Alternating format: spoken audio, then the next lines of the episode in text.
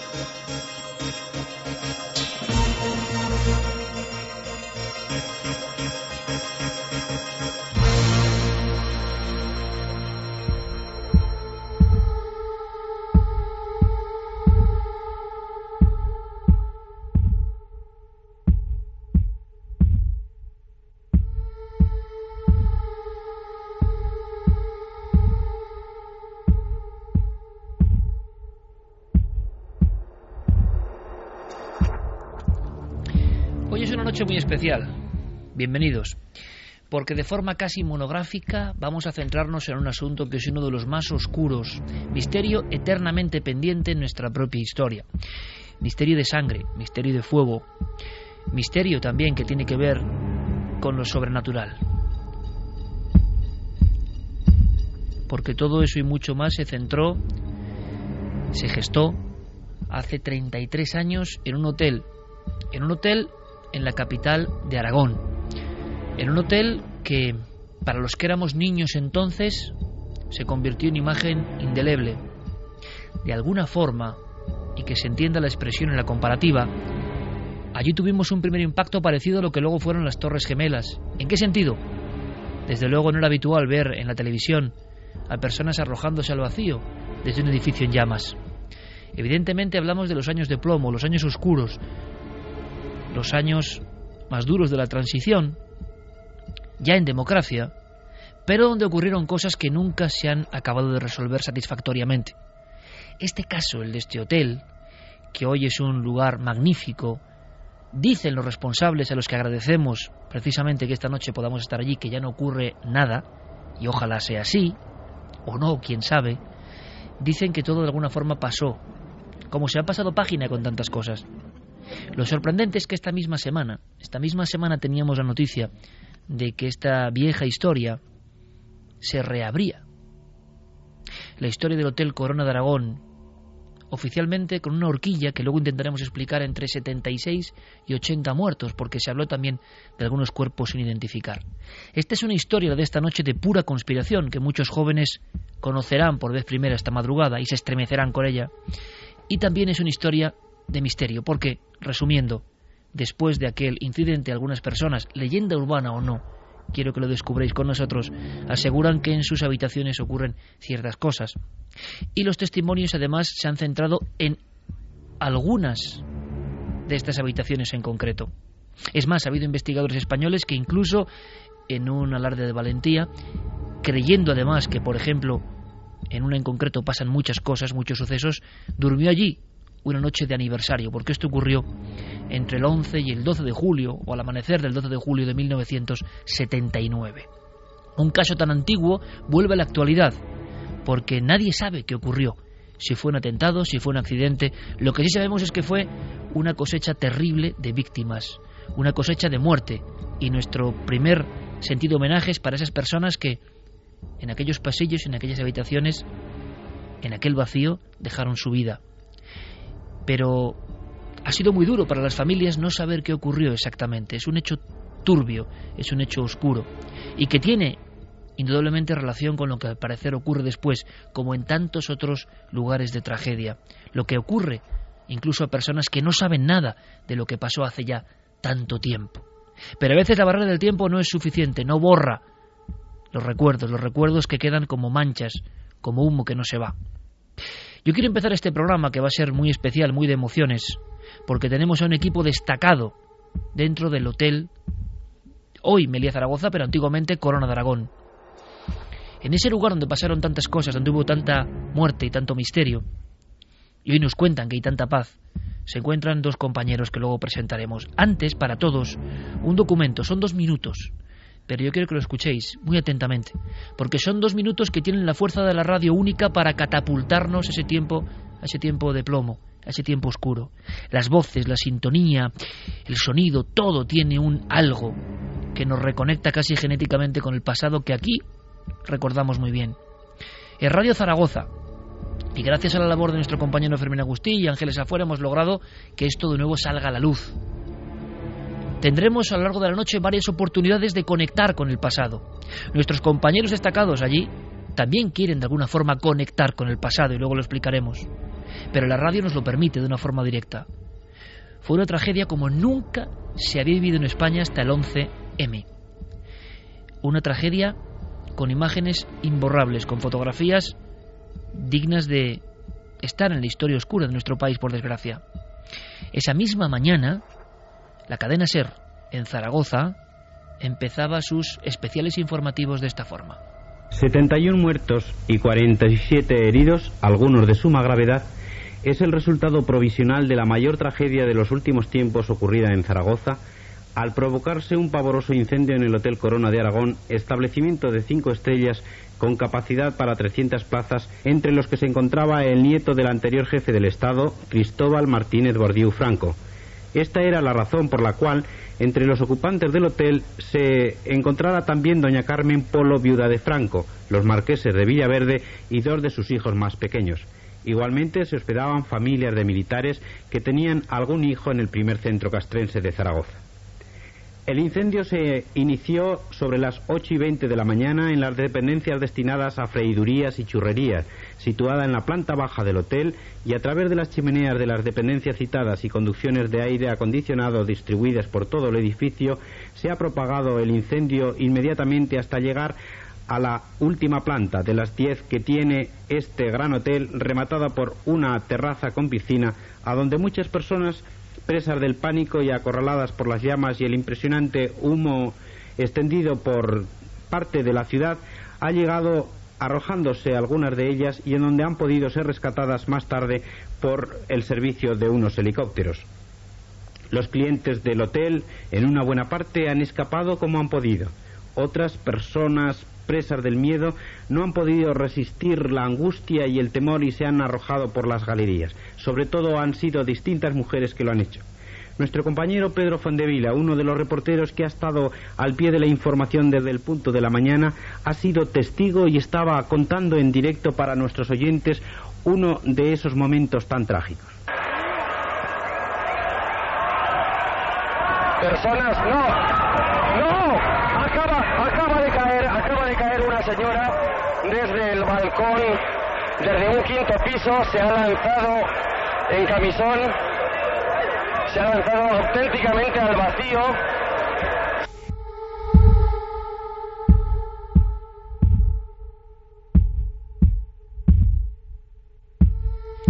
Una y 38 minutos, esto es Milenio 3, y esos dos minutos nos han colocado en otro espacio, en otro tiempo.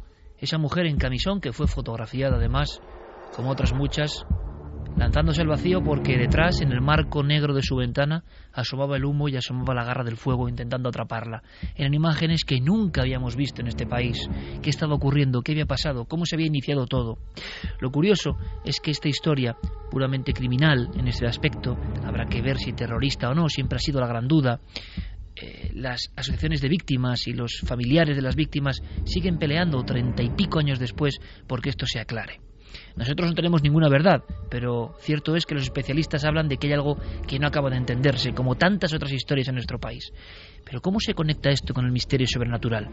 Pues por elementos como este, que también son breves pero concisos, por personas que en determinadas habitaciones, en concreto en la novena planta, muy cerca de ese lugar donde los helicópteros, en una escena increíble, recuperaban a personas mientras otras se lanzaban desde la piscina hacia el vacío o intentaban sumergirse escapando del fuego, personas, como digo, que en las habitaciones, sin saber nada, tiempo después, sentían cosas, percibían cosas que parece que eran el recuerdo de una tragedia proyectándose una y otra vez. Realmente la sensación, yo lo, si puedo definir toda la noche es como intranquilidad, porque estábamos, yo estaba muy cansada, me quedé dormida, porque noté la sensación de que alguien se sentaba en la cama.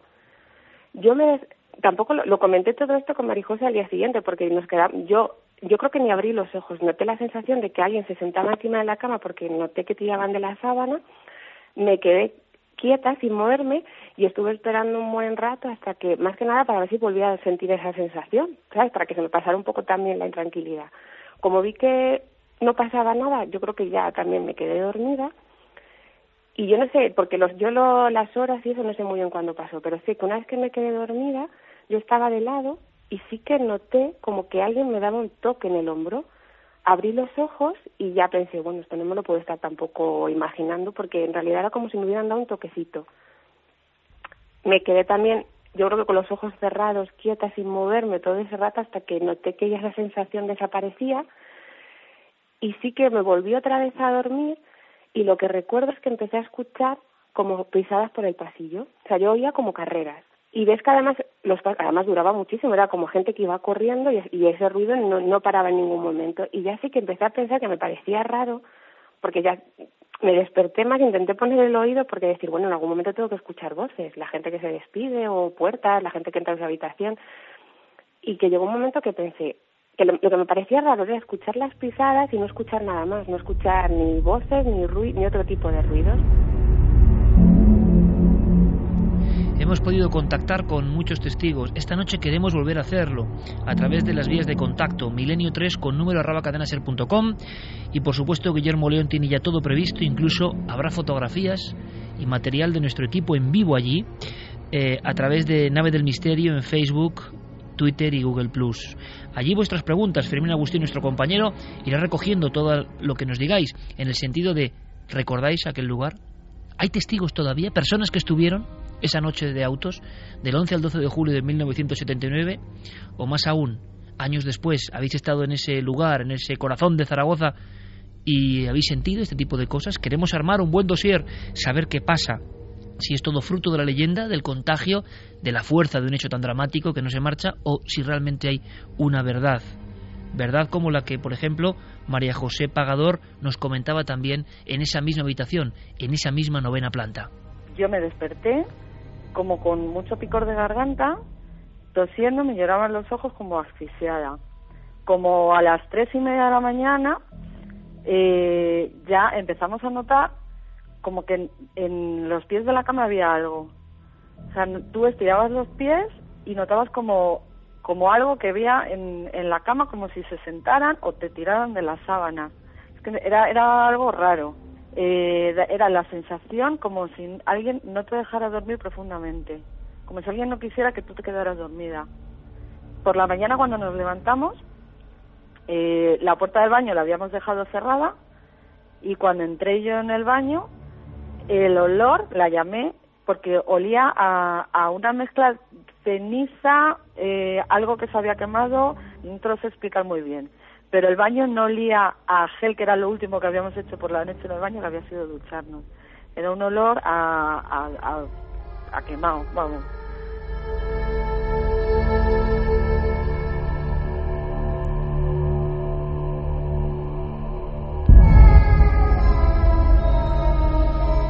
Hay quien piensa que como una vieja cinta magnetofónica, el Corona de Aragón, el viejo Corona de Aragón, ha dejado eh, impregnado en su superficie un elemento extraño, un misterio que aún espera una respuesta, o una injusticia, quién sabe.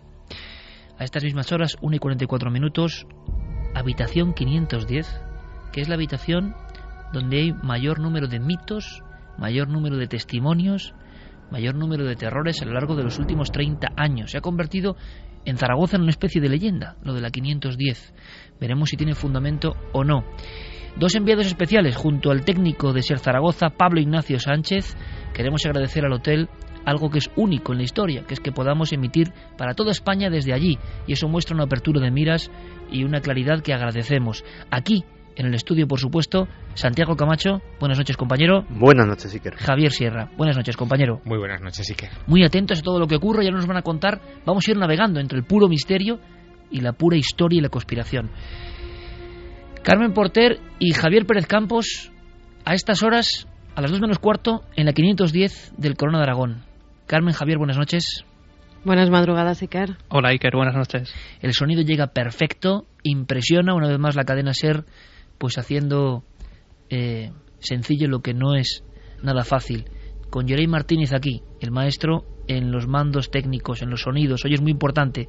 Agradecemos que, que todo fluya para estar en ese hotel. Yo no sé qué se siente porque la última noticia que me comentaba incluso Fermín Agustín casi eh, a la carrera, antes de empezar, la última noticia que tenía de vosotros, que lleváis todo el día ahí, es que habéis hecho una serie de grabaciones de audio. No está siendo fácil la, compresión del audio para, para emitirlo y que os habéis llevado alguna sorpresa. ¿Nos podéis contar? Pues sí, que hemos dejado eh, esta tarde en la habitación varios dispositivos, eh, dos cámaras de vídeo grabando en todo momento dos grabadoras digitales, una la que está en el iPad y otra grabadora de, Javier. Eh, las hemos dejado en la habitación, hemos cerrado esta, que hay que decir que todo el hotel está completamente insonorizado, las habitaciones.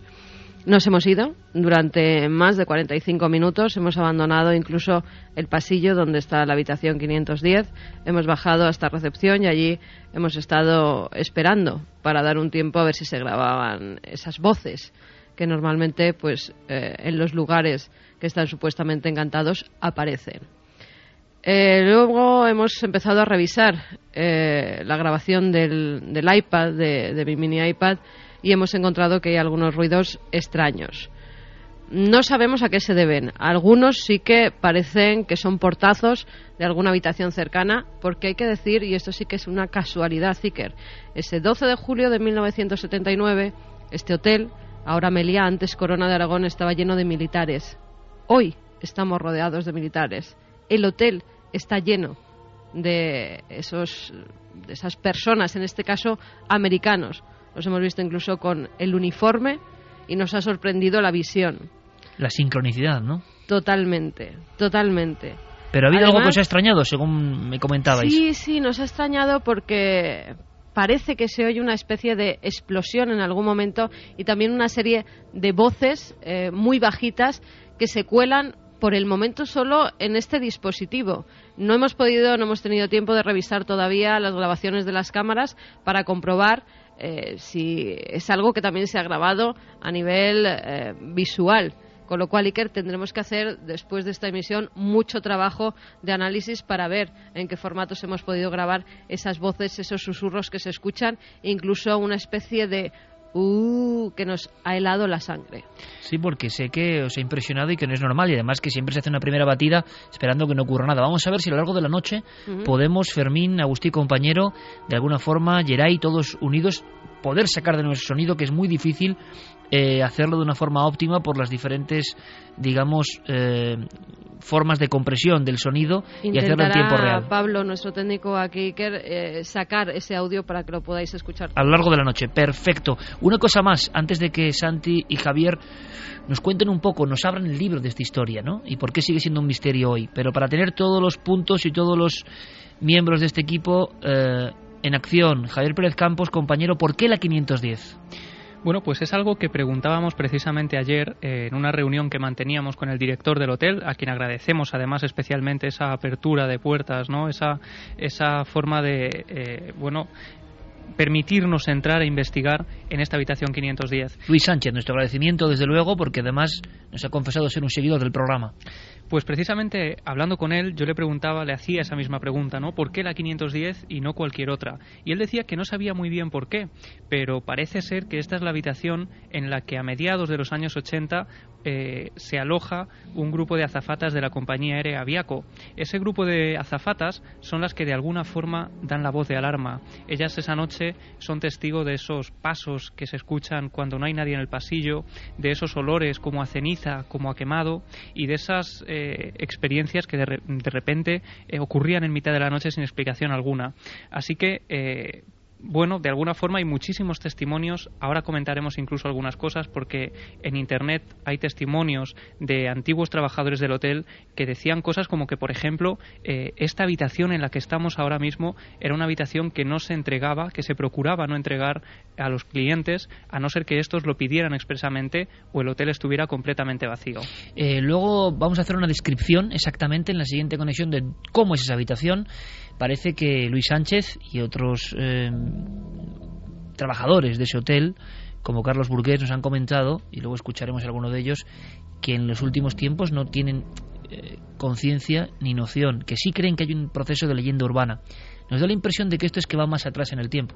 Precisamente una de las azafatas de Aviaco comentó la presencia de una figura, y la descripción era tremenda, de un hombre que en mitad de la noche observaba, y se despertaba lo hemos escuchado antes en otros testimonios, personas que repentinamente se despiertan, hablamos de cinco años después del accidente o del incendio del atentado, y describe esta mujer la presencia de una figura con cara sufriente, cara de dolor, y que está intentando como abrir la ventana, está levantado, está eh, como con un pijama, es como alguien sorprendido por la tragedia, mira a la azafata que está aterrorizado en su cama, eh, ve muy bien el rostro, y parece que, que, algo le está descomponiendo, que algo le está afectando.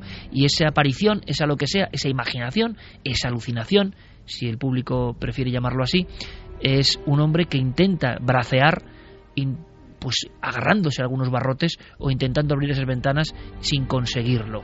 Eh, luego contaremos lo que sabemos de esos casos y nos haréis una descripción concreta de la 510. Esto es noticia porque se reabre el caso del incendio eh, la cadena SER en Zaragoza, en una mínima eh, cápsula, nos dejaba historias humanas como esta. Fue una de esas personas que tuvieron la serenidad suficiente como para anudar sábanas y descolgarse. ¿Desde qué piso, señor Campa? Pues estaba en el tercer piso, eh, que representa un quinto piso, y entonces, pues, aunque la habitación mía da la parte de atrás, me he tenido que usar las sábanas de mi cama, las sábanas de la cama de al lado, que era una habitación de dos camas, anudarlas atar la punta a la mesa de la televisión y descolgarme hasta donde llegaban las sábanas y luego saltar. ¿Cómo ha tenido esa serenidad? Pues francamente por cuestión de miedo, porque al abrir la puerta de la habitación el humo me ha echado para atrás y en vista de que no podía salir por la puerta me he asomado por la ventana y he visto que no tenía otra alternativa más que bajarme por, por la ventana. ¿Usted qué, cómo se enteró del incendio? ¿Cómo se despertó? ¿Estaba pues, despierto ya? No, estaba en la ducha y empecé a ver humo salir por la parrilla del aire acondicionado. En un principio se temió la posibilidad de un atentado, dadas las fechas, acontecimientos militares que se estaban produciendo en Zaragoza y dadas también las características personales de algunos de los clientes del hotel.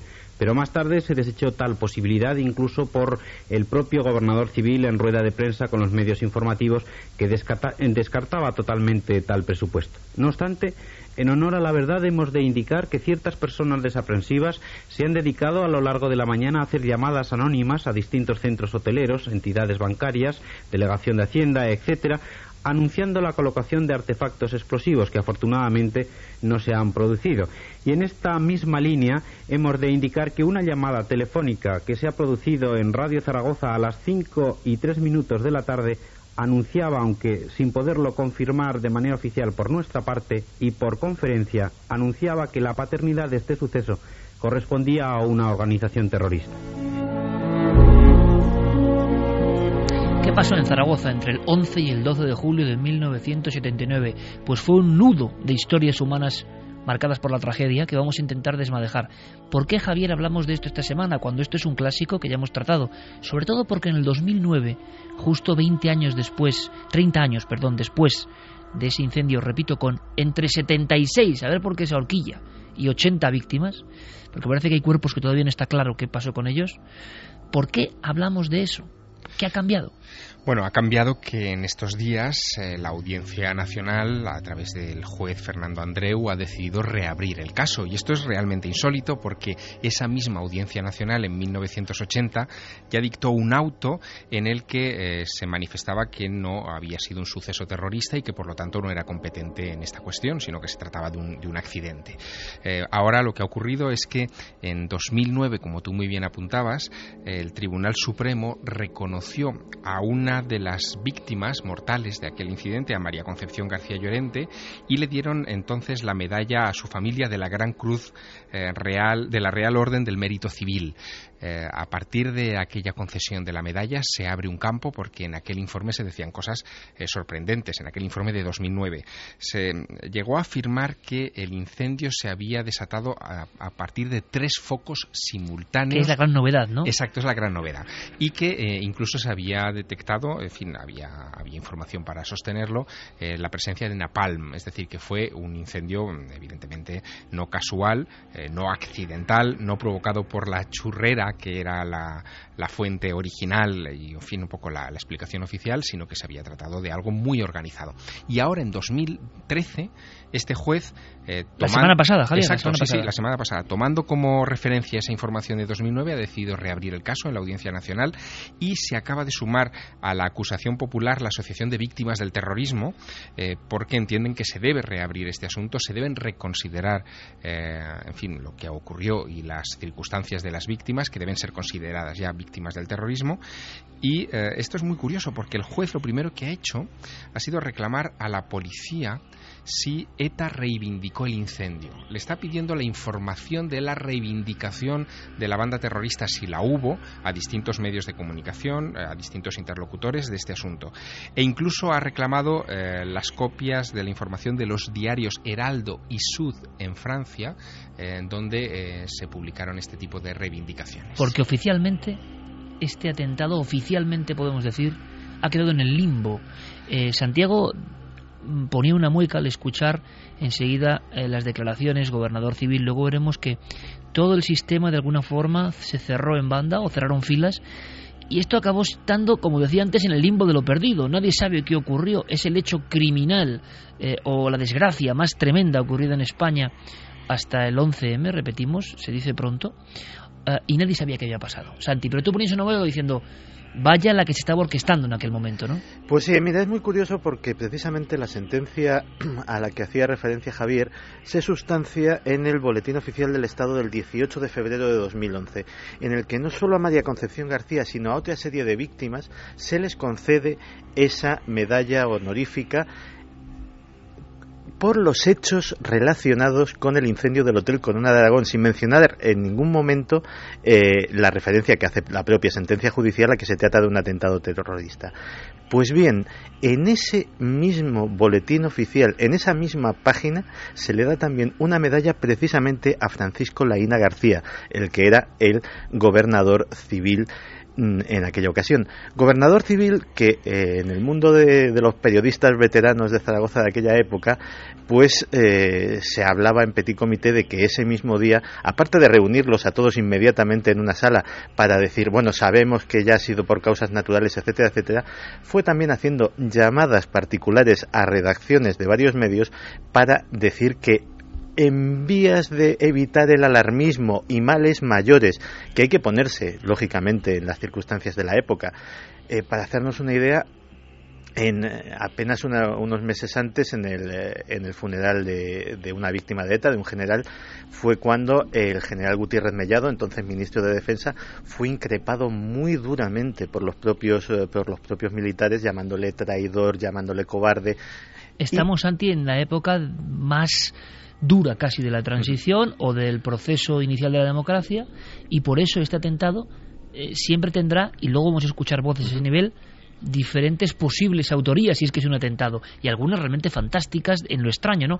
Hay un dato importante, ha dicho Javier Sierra Napalm y quizá no todos estemos familiarizados con el término, sí que nos suena de Vietnam, pero en el fondo es acelerador de ese fuego, es decir, que en diferentes zonas del hotel había trazas de un elemento que había acelerado la combustión, el fuego, la tragedia, pero luego no se aclaró quién estaba detrás. Y hay un abanico que habla, por supuesto, de ETA, eh, la principal organización terrorista de aquella época, el FRAP, mucho más desconocida, eh, dice Santi con un gesto hay que descartarlo, eh, luego hablaremos Estaba desmantelada en aquella época. y también se habla de la propia ultraderecha del momento, que quería motivar una reacción de de inmediatez y de venganza incluso en los militares. Es increíble porque son si os dais cuenta, amigos, teorías de la conspiración, certeras o no, que encajan como un guante con lo que se ha dicho, por ejemplo, del 11S. O de, es decir, un autoatentado para reaccionar, Todo eso se va gestando en un edificio tremendo en el centro de Zaragoza. Un edificio que tenía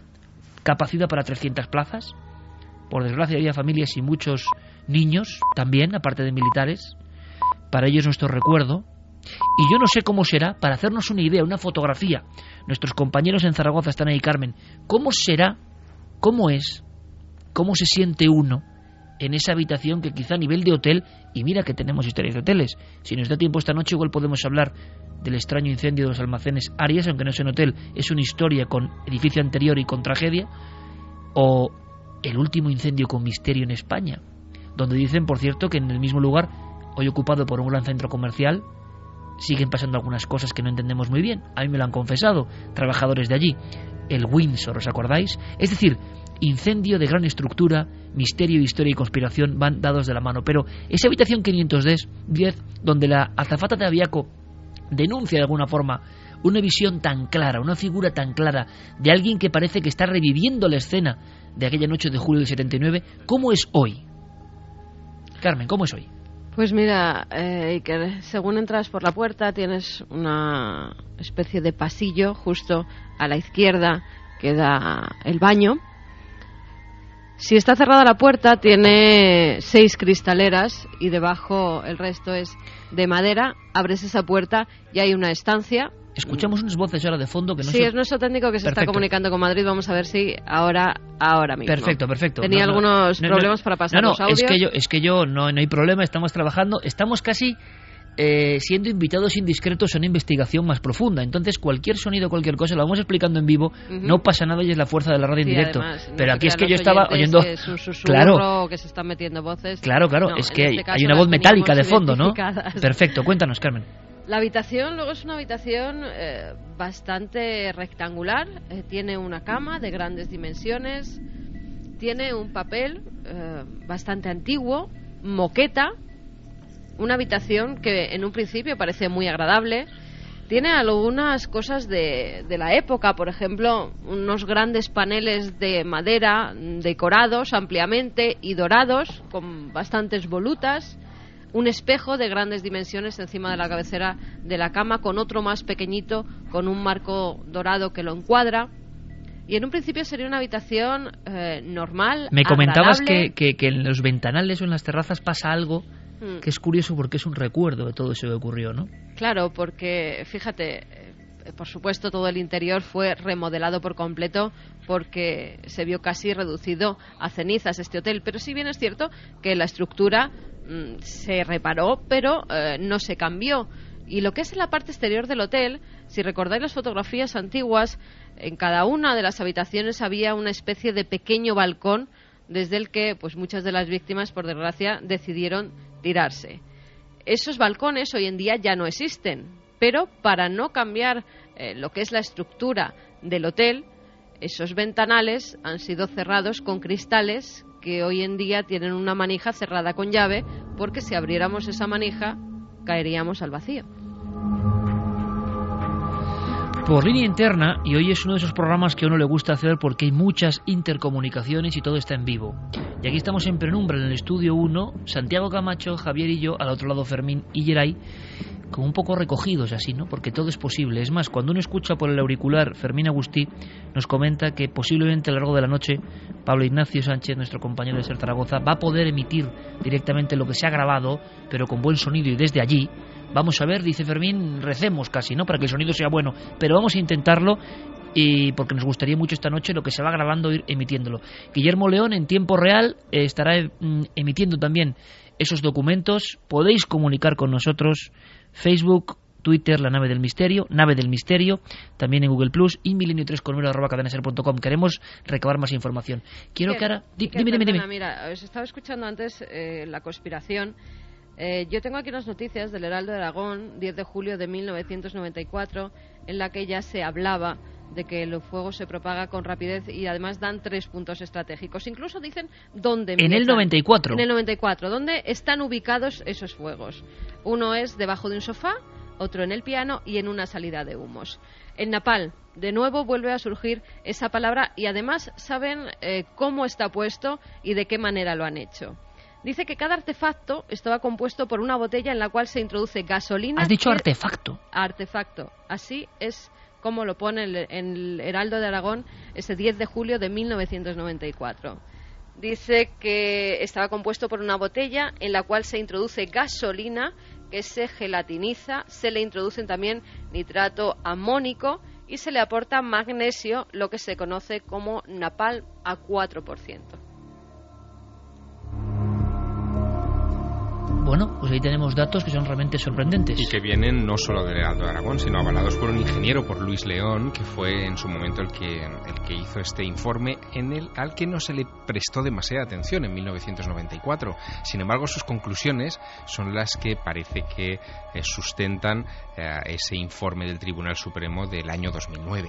Quiero Y conectar. además Sí, es que Carmen. dicen que la conclusión es que se ha producido un atentado, pero no se sabe quién es el causante de ese atentado, a pesar de que al día siguiente, después del incendio, del incendio en varios medios de comunicación, sobre todo de la ciudad de Zaragoza, hubo muchas llamadas en las que tanto ETA como el FRAP se atribuían el atentado del Hotel Corona de Aragón. Vamos a hacer una cosa, porque vamos a ir vagando de un lado a otro con las dos caras de una misma moneda quizá, conspiración y misterio.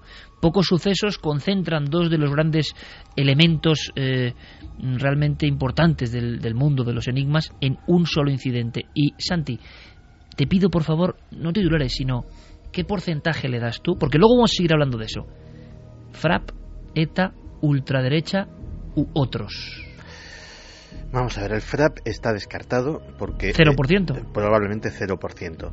Eh, otros, el único otro implicado posible eh, podía ser el Grapo, que estaba activo por aquel entonces, pero curiosamente es al único al que no se le atribuye ningún tipo de reivindicación de esta historia. Y nos quedan eh, ETA y la ultraderecha. Eh, si tuviera que, eh, apostar, eh, daría un 70 para ETA, un 30 para la ultraderecha y luego si quieres lo explicamos con detalle. Perfecto. ¿Sabéis por qué? Porque tenemos que contar muchísimas historias. Tanto Carmen como Javier, con un excelente trabajo, van a estar en diferentes puntos del hotel gracias a la tecnología un poco inalámbrica que va a permitir que estén casi en aislamiento en vivo. Todo eso que hacemos en la tele, de alguna forma verlo en vivo y con nuestros otros compañeros y en un lugar que tiene tanta historia. Pero a estas horas, y lo agradecemos un montón, eh, tenemos un testimonio de verdad que, no sé, pone la carne de gallina. ¿Por quién es el protagonista y por lo que pasó? Porque a veces el destino, ¿verdad? El destino, la buena suerte, la mala suerte, historias que dependen de una decisión en el último momento. Yo me enteré hace tiempo, yo soy muy futbolero, lo reconozco, el equipo de Cuarto Milenio sigue practicando el noble arte y desde pequeño yo vi a un espigado argentino en el barrizal de Mendizorroza, de mi ciudad natal, de Vitoria. Era un hombre que destacaba y se llamaba Jorge Valdano. Eh, era mucho imaginar que aquel larguirucho delantero eh, peleándose en aquellos campos iba a ser jugador del Real Zaragoza, jugador del Real Madrid, campeón del mundo eh, con Argentina. ¿Qué tiene que ver todo esto con él? Es un poco la gran pregunta que lanzamos, ¿no? Es la gran cuestión a estas horas de la noche. ¿Qué tiene que ver Jorge Valdano con el Hotel Corona de Aragón? ¿Qué pasó? ¿Qué ocurrió? Pues lo va a contar él. Jorge Valdano, muchísimas gracias, amigo, Un abrazo, eh, Iker. por estar con nosotros. Estar en tu programa. Eh, el placer es nuestro. Eh, vamos a ver, Jorge, tú eh, partes precisamente de Vitoria, mi ciudad natal, eh, has hecho unas grandes temporadas y surge la oportunidad en aquel verano del 79 de pasar del Alavés al Zaragoza. Sí, exactamente. Las negociaciones estaban adelantadas, tan adelantadas que los directivos de Zaragoza y su gerente eh, viajaron a Zaragoza para cerrar el, el acuerdo. Era un acuerdo doble eh, que comprometía a un jugador de Ondarroa, se llamaba Badiola, y a mí mismo.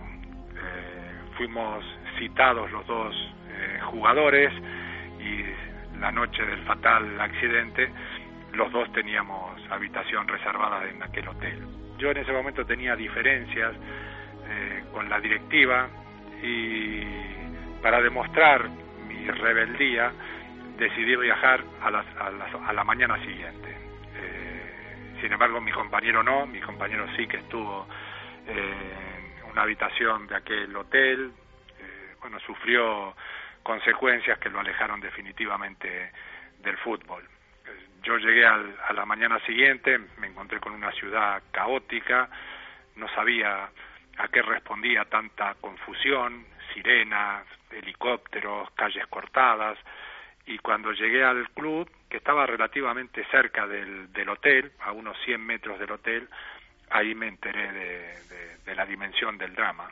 ¿Y qué piensas en ese momento, Jorge? Tú eras un hombre muy joven, eh, ibas a dar el salto ¿no? a, un club importantísimo donde hiciste temporadas eh, tan grandes, ¿no? el Zaragoza, y además con un juego que, todos recordamos, ¿no? Eh, cómo jugó aquel equipo, era el momento de tu ascensión y te encuentras con esa circunstancia que, que, uno nunca se explica, ¿no? Y es, yo tenía un una habitación reservada a nombre de Jorge Valdano esa noche de julio de 79. Sí, fíjate cómo son las cosas. Estábamos hablando de un tiempo no tecnológico. Toda mi preocupación eh, era la de eh, contactar con mi familia en Argentina eh, para decirles que estaba bien, porque en un primer momento se me dio como desaparecido. Eh, y claro, en, aquel momento todavía eh, las comunicaciones tardaban muchísimo, había que hablar a una operadora y la operadora te daba una cita para dos o tres horas después eh, comunicarte finalmente eh, con la persona que tú reclamabas. ¿no? ¿Se te llegó a dar por desaparecido, Jorge? Sí, sí, claro, pues yo tenía una habitación reservada a mi nombre y, y, bueno, yo no, no, no estaba ni entre los rescatados, ni entre eh, los fallecidos, eh, y, hubo un, un momento en donde saltó un teletipo en donde se me dio por, por desaparecido yo temblaba por la posibilidad de que ese teletipo llegara a Argentina. Pero después, eh, una vez solucionado ese, ese problema más, más doméstico, eh, ya me centré más en, en la suerte de mi compañero y hay un, una imagen que me ha quedado eh, para siempre grabada en la retina. Cuando llegué al, a la clínica me hicieron eh, pasar por el sitio donde estaban eh, pues todos los, fallecidos en el, en el incendio y me quedó muy grabado la imagen de dos niñas adolescentes de calculo 16, 17 años, no más, bellísimas, y que tenían una mancha negra en la nariz era la única seña de, del incendio. Las dos murieron por, por intoxicación y, y, bueno, parecían dormidas, francamente, ¿no? Pero claro, ahí había más de 80 personas. Eh, de vez en cuando se ha coincidido, ¿no? Volver a ver esas imágenes, ese momento, hay incluso personas eh, que se lanzan al vacío. Para ti tendrá otro significado, Jorge, ¿no? Porque, porque ¿qué enseñanza te da a ti el Corona de Aragón, ¿no? En el sentido de decir, qué gran suerte, ¿no? Sí, exacto, sí. Me, sentí muy afortunado ese día. Eh, efectivamente, en un primer momento se habló de que el, foco del incendio había sido en, la cocina y que desde ahí se había extendido, pero la velocidad con la que se extendió resultó siempre sospechosa. Eh, y bueno, nunca eh, hubo una versión lo suficientemente clara, lo suficientemente tranquilizadora, supongo, para, para los familiares que sufrieron directamente ese, ese drama. No me extraña que tanto tiempo después la causa vuelva a abrirse. Eh, Jorge, ¿qué pasó con Badiola? Bueno, Badiola eh, eh, terminó muy, muy afectado.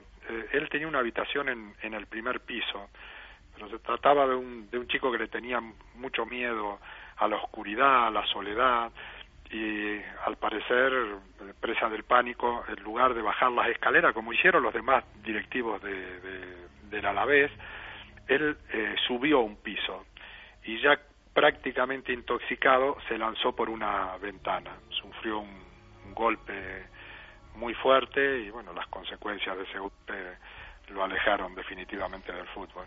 Y también qué, qué imagen, ¿no? Como si tuviéramos ahora unos adhesivos o unos cromos de, de nuestra época, eh, el éxito, ¿no? Y la cara, eh, por una decisión que, que, de qué depende, ¿no? Imagino que, que Jorge es el ejemplo de, de, triunfador absoluto en el mundo del fútbol y Badiola, que iba en, en ese dúo, ¿no? Que iban a dar un salto cualitativo en su fútbol, se convierte pues un poco en la otra cara. ¿Y has pensado, Jorge, si es la casualidad, si el destino te dijo que no era tu hora. ¿Qué piensa un hombre, no, cuando sabe que se ha salvado de las llamas por muy poco? Bueno, efectivamente, cuando uno sufre un drama, generalmente hay una cadena de casualidades que provocan al drama. Cuando uno se salva de un drama hay una cadena de casualidades, en este caso positiva, que, bueno, te, te, hacen sentir un hombre afortunado.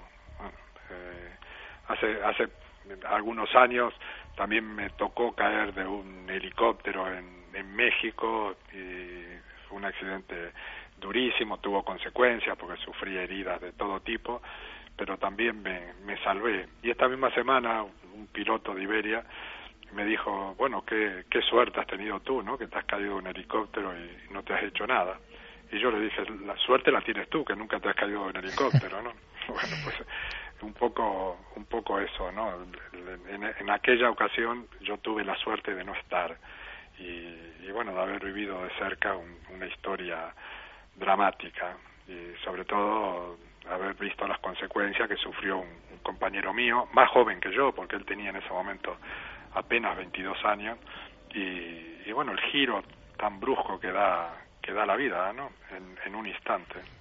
¿Has llegado a pensar en algún momento cuál fue el instante? Porque imagino que la mente humana, tan llena de secretos, es capaz de, de intentar buscar la clave, ¿no? Eh, quizá hubo un momento en que sí estabas dispuesto, que sí, que sí, que voy, y, en qué momento, qué elemento, qué imagen, qué pensamiento se cruzó para decir ya no voy y me salto el guion establecido. Pues un, un capricho infantil de, un chico todavía inmaduro que, pretendía escenificar una cierta rebeldía con respecto a, a los directivos y, y, bueno, que al final terminó derivando en, en una decisión que marcó mi vida. Jorge Valdano, campeón del mundo de fútbol y campeón como comunicador, eso está clarísimo. Jorge, muchísimas gracias, amigo. Un abrazo muy fuerte. Un abrazo, gracias.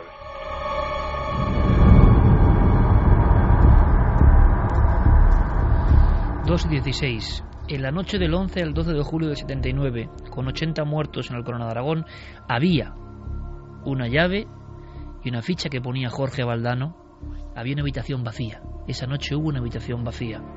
Esto nos da que pensar, hasta la próxima conexión inmediata casi con nuestros compañeros que creo que tienen novedades, esta breve entrevista con el gran Jorge Valdano, eh, la vida de qué depende, ¿no? Es un juego de azar constante.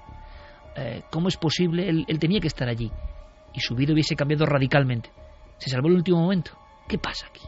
Se salvó además, lo ha dicho, por un capricho, ha dicho textualmente infantil. Sí, señor. Eh, quizá deberíamos eh, leerlo bajo la óptica de una reacción eh, instintiva.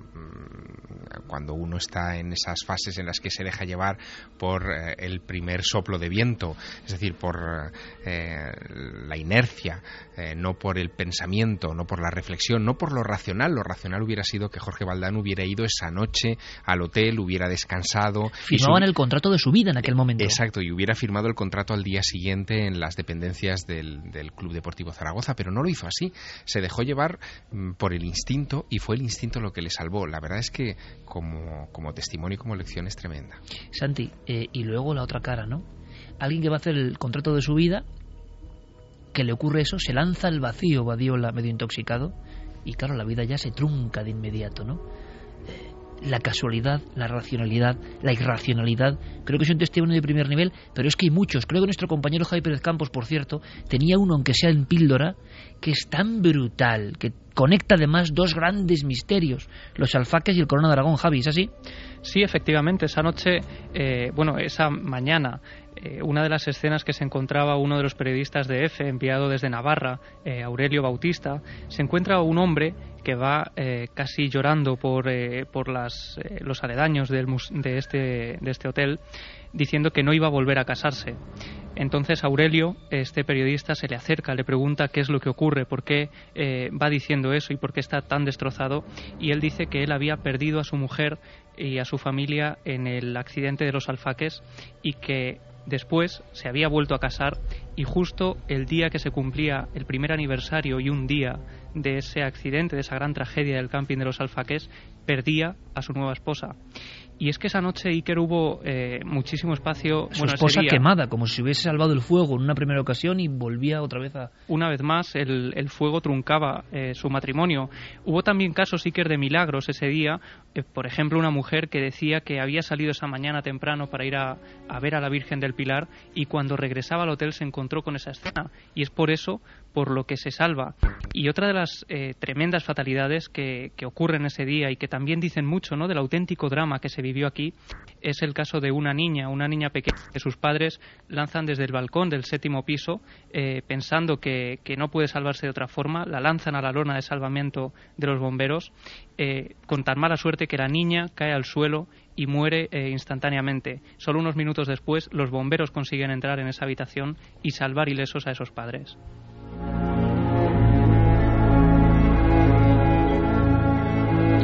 Claro, esto nos reconecta directamente con el misterio, tragedia y realidad de la vida, ¿no? Que pensamos que siempre está ahí permanentemente y, y tiene escenas que hay personas que han vivido y quizá esta noche hay personas que han vivido esto. Lo hacemos con todo el respeto, precisamente porque creemos que muchas de esas víctimas seguramente merecen otra consideración porque hubo quizá una trama eh, detrás de, de toda esta historia. Eh, y yo espero que, no les siente mal que indaguemos en un clásico de los misterios españoles, porque son muchos los testigos que hablan de misterio. Estamos oyendo un, un sonido, un sonido que está entrecortando la información, eh, pero espero que nos, que nos respete. Eh, creo que tenemos, Carmen, la posibilidad, vamos a ver si es posible, ojalá, ojalá, valga la redundancia, de escuchar esas grabaciones. Sé que no será fácil porque hemos hecho varios intentos, pero ¿Se puede hacer algo en este momento, Carmen? Sí, creo que, ya estamos en disposición de escuchar una de ellas. Eh, vamos a ver si... Bajamos la música, Yeray, aquí en el estudio central de la cadena SER. Sí, para eh, que llegue sobre todo el sonido perfectamente. Vale, ¿puedes orientarnos, Carmen, a hacernos? Porque aquí sí que es necesario no para condicionar a nadie, sino porque son tantos los procesos que si no va a ser imposible. Más o menos radiografiarnos qué es lo que se oye. Nosotros no llegamos a entender ninguna palabra. Ya te digo que ha sido todo investigación en vivo. Estamos casi en directo, Iker, sacando los audios y creo que se han grabado muchas más cosas. Pero como te decía... En ese eh, periodo, en esa primera grabación, parece que se han grabado más cosas. En esa primera grabación, ya sabes que las psicofonías hay que hacerlas en espacios muy cortitos de tiempo. Pero en este caso hemos decidido cerrar la habitación, eh, dejarla aislada e incluso salirnos nosotros para que no hubiera eh, ninguna intromisión que pudiéramos hacer incluso de nuestras respiraciones, nuestros pasos. Con lo cual se han quedado además perfectamente aisladas tanto las cámaras como las grabadoras y en alguna de ellas, como te decía, en mi iPad en concreto, eh, se han introducido una serie de sonidos a los que no logramos dar una explicación. Es lo que vamos a escuchar, ¿no? Eso es. Este es el primer sonido que vamos a escuchar.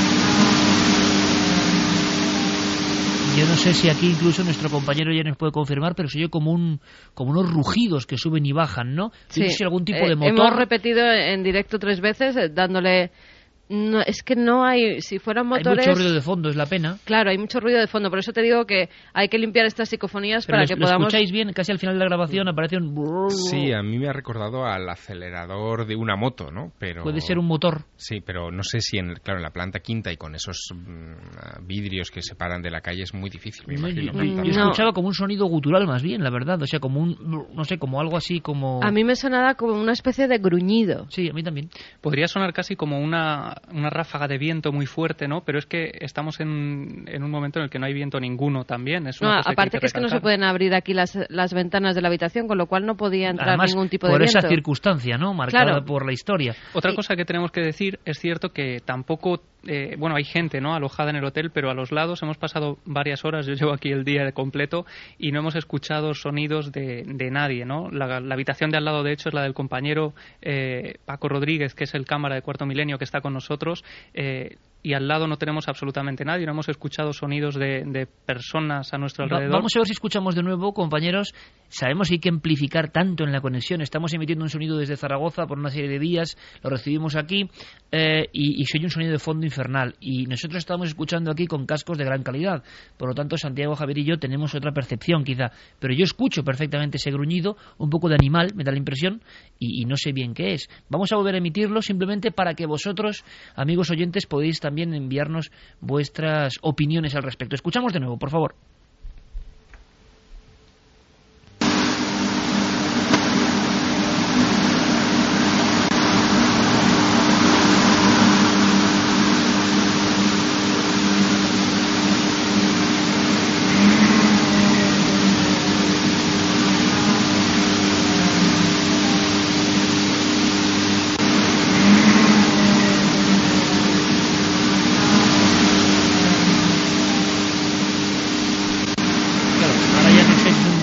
muy tremendo o es un motor o que, Mira, por, las, eh, por Twitter están diciendo que parece, y eso nos ha parecido también nosotros en un primer momento, una sirena antigua de ambulancia o de bomberos.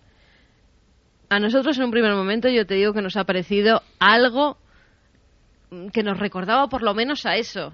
¿Y por qué dices que hay más novedades? Sí, tenemos más grabaciones que se han obtenido en ese iPad de Carmen. Tenemos dos más que nos han resultado por lo menos interesantes y que si quieres podemos escuchar. Bueno, ¿están ya disponibles incluso? Sí, sí, las Mm. tenemos aquí ahora ¿Y mismo. podéis contarnos, podéis adelantarnos algo? Pues Mejor eh, adelantarnos porque si no va a ser imposible, ¿no? Centrarnos en esta cantidad de sonidos. esta es una especie de voz que parece que dice algo así como ay. A ver.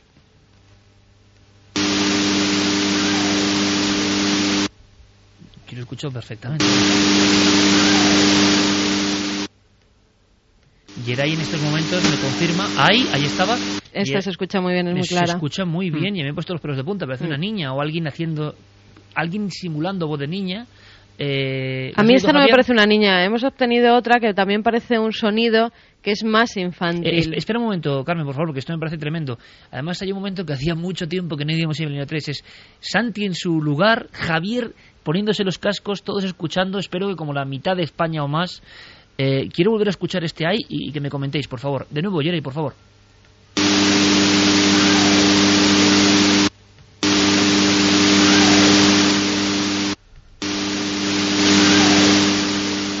A mí me ha parecido clarísima, Javier. Yo no sé si niña o niño, pero desde luego Sí. parece una voz suave, no... Ay. no- sí, sí, no es, no es muy grave. O de Eh, mujer, eh, en sí. cualquier caso, sí. Sí, sí, pero es una, es una voz suave, la verdad que Eh, sí. es todo esto en esa primera atacada, Sí. Eh, más... A mí esto me sorprende más que, que el anterior. A mí fíjate. también, a mí también. Pero bastante. Porque veo una voz, lo otro puede ser...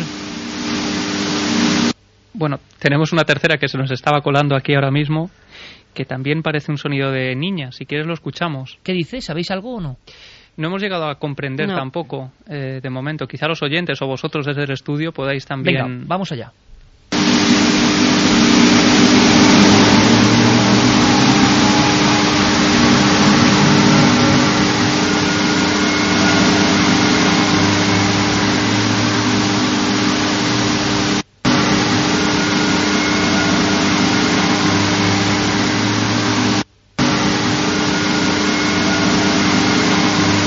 Se oye, se oye un sonido como metálico, pero más de fondo. Yo, yo lo digo menos clara que las otras y además Sí, con un menos. nivel de ruido muy alto, es muy difícil, muy complicado. Claro, pero la por eso segunda te de que habría la que limpiar las- estas eh, intrusiones porque sí que se oye, mira, eh, a mí esa de voz de niña me parecía como un ay como antes, pero como si se fuera alejando, como ay, si es alguien verdad, es verdad. estuviera cayendo por el vacío y el eco fuera haciendo que se va precipitando y se va perdiendo la voz de la niña. ¿Dónde estaba la grabadora en ese momento? Pues mira, la hemos dejado encima de la cama, precisamente para que no tuviera ruido ni por debajo ni por encima, para Bueno. que estuviera lo más aislada posible.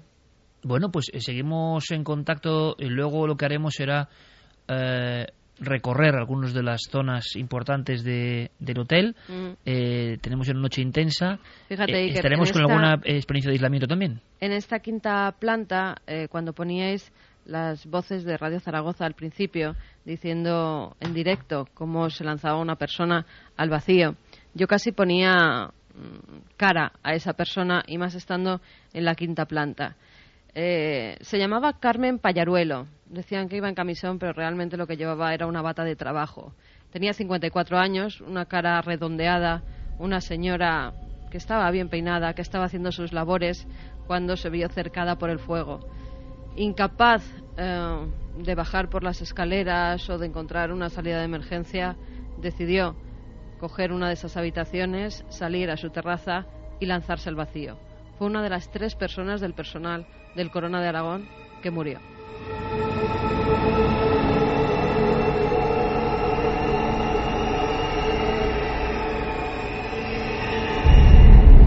A las 2 y 29 esta ficha sonora, ¿no? De Carmen que nos ha dejado con la sangre helada, sinceramente, porque esa fotografía tiene un nombre. Como todas las historias y dramas tienen un nombre. Y además, Javi, Carmen, creo que habéis hecho un experimento hay que imaginarlo, ¿no? Estar escuchando todo esto allí, porque eso ha pasado allí, no es una película. Eso ha pasado allí, esas emociones se han quedado concentradas o no, están allí. Habéis logrado proyectar mmm, con una cámara que proyecta las imágenes para, para documentar todos los hechos en una pared del propio bueno en la propia pared de la 510 no Mm, y tiene que ser una experiencia visual uf, tremenda no viajar Sí. en el tiempo con, con la propia pared del hotel repetir el agradecimiento a, a todas las personas, al director, a Luis, que, que nos ha dejado eh, pues estar en esta estancia y hacer todo tipo de pruebas y, también a la dirección de la cadena Melia porque nos ha dado el permiso para que aquí podamos retransmitir este programa de radio en vivo y también para que pudiera para que pudiéramos ver esas imágenes que como bien decía que eran una cámara de vídeo que proyecta esas imágenes antiguas en blanco y negro pues la verdad es que te lavan la sangre porque justo eh, es una ventana y al lado es el lugar desde donde mucha gente pudo tirarse, porque es eh, lo que queda de ese balcón. Ahora ya no existe ese balcón, como te decía antes, es una ventana que da al vacío. Pero tal vez desde esta habitación se pudo tirar a alguien de esas imágenes en blanco y negro que veíamos que la gente se lanzaba. Por cierto, Carmen, que en la propia llegada a Zaragoza habéis detectado, yo recuerdo muy bien porque yo tengo alguna familia, bueno, familia de mi abuela, mi abuela tenía familia en Zaragoza y, y recuerdo de niño muy bien comidas en, en- en aquel lugar y, el impacto brutal de lo que supuso para la capital de Aragón ese, ese acontecimiento. Pero es que hoy creo que conductores, taxistas, personas recordaban la escena de la gente tirándose, o sea, nuestras torres gemelas en ese sentido, ¿no? De una imagen tan impactante, tan increíble en mitad de la ciudad y os, os lo han ido contando, ¿no? Sí, eh, la verdad es que el taxista que, que nos traía a este hotel recordaba perfectamente, tenía 20 años en la época y trabajaba muy cerquita de aquí, tenía que pasar todos los días por la puerta del Corona de Aragón eh, y él recordaba cómo la gente se lanzaba, eran escenas tremendas, se, nos decía que claro que todo se quedó en la retina de, de todos los habitantes de Zaragoza, sobre todo porque algunos de ellos eran niños. Hay que recordar que esa noche y esa madrugada el hotel estaba completamente lleno, incluso hay periódicos de la época que decían que estaba tan lleno de gente porque precisamente tenían eh, que jurar eh, la entrega de los despachos a cadetes y oficiales eh, esa mañana, el día 12, estaba tan lleno de gente que algunos durmieron en los sofás del vestíbulo, con lo cual no se sabe muy bien cuál fue el número verdadero de muertos. También porque esos militares, eh, fíjate, eso nos lo decía, personas muy ligadas al mundo militar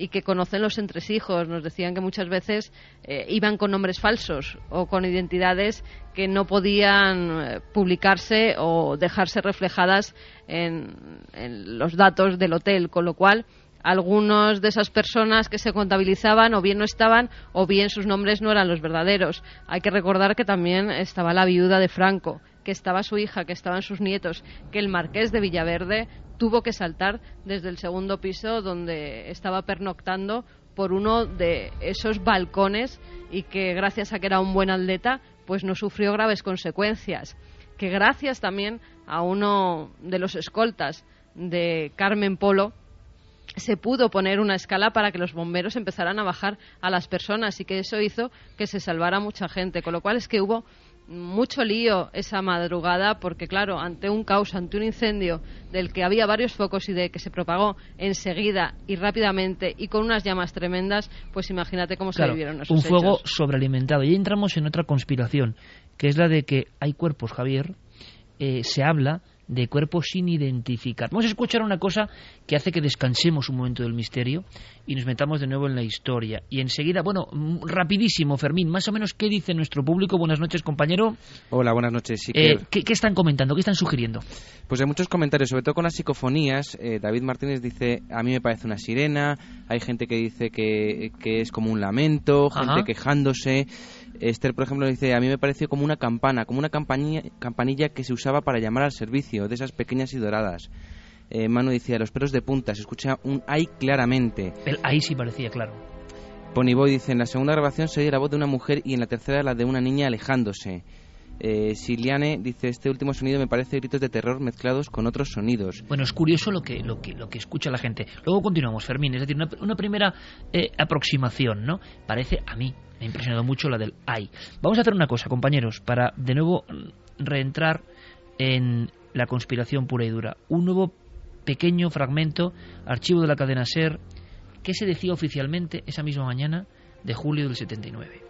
Mientras, en otro orden de cosas, desde Madrid llegaba el director general de Turismo, más tarde lo haría el ministro de Sanidad, el de Comercio y Turismo, quienes han visitado a los enfermos recorriendo las distintas instalaciones hospitalarias por donde estos estaban repartidos. Y en una improvisada rueda de prensa, el propio ministro de Sanidad respondía a alguna de las cuestiones de los periodistas. absoluto, absoluto.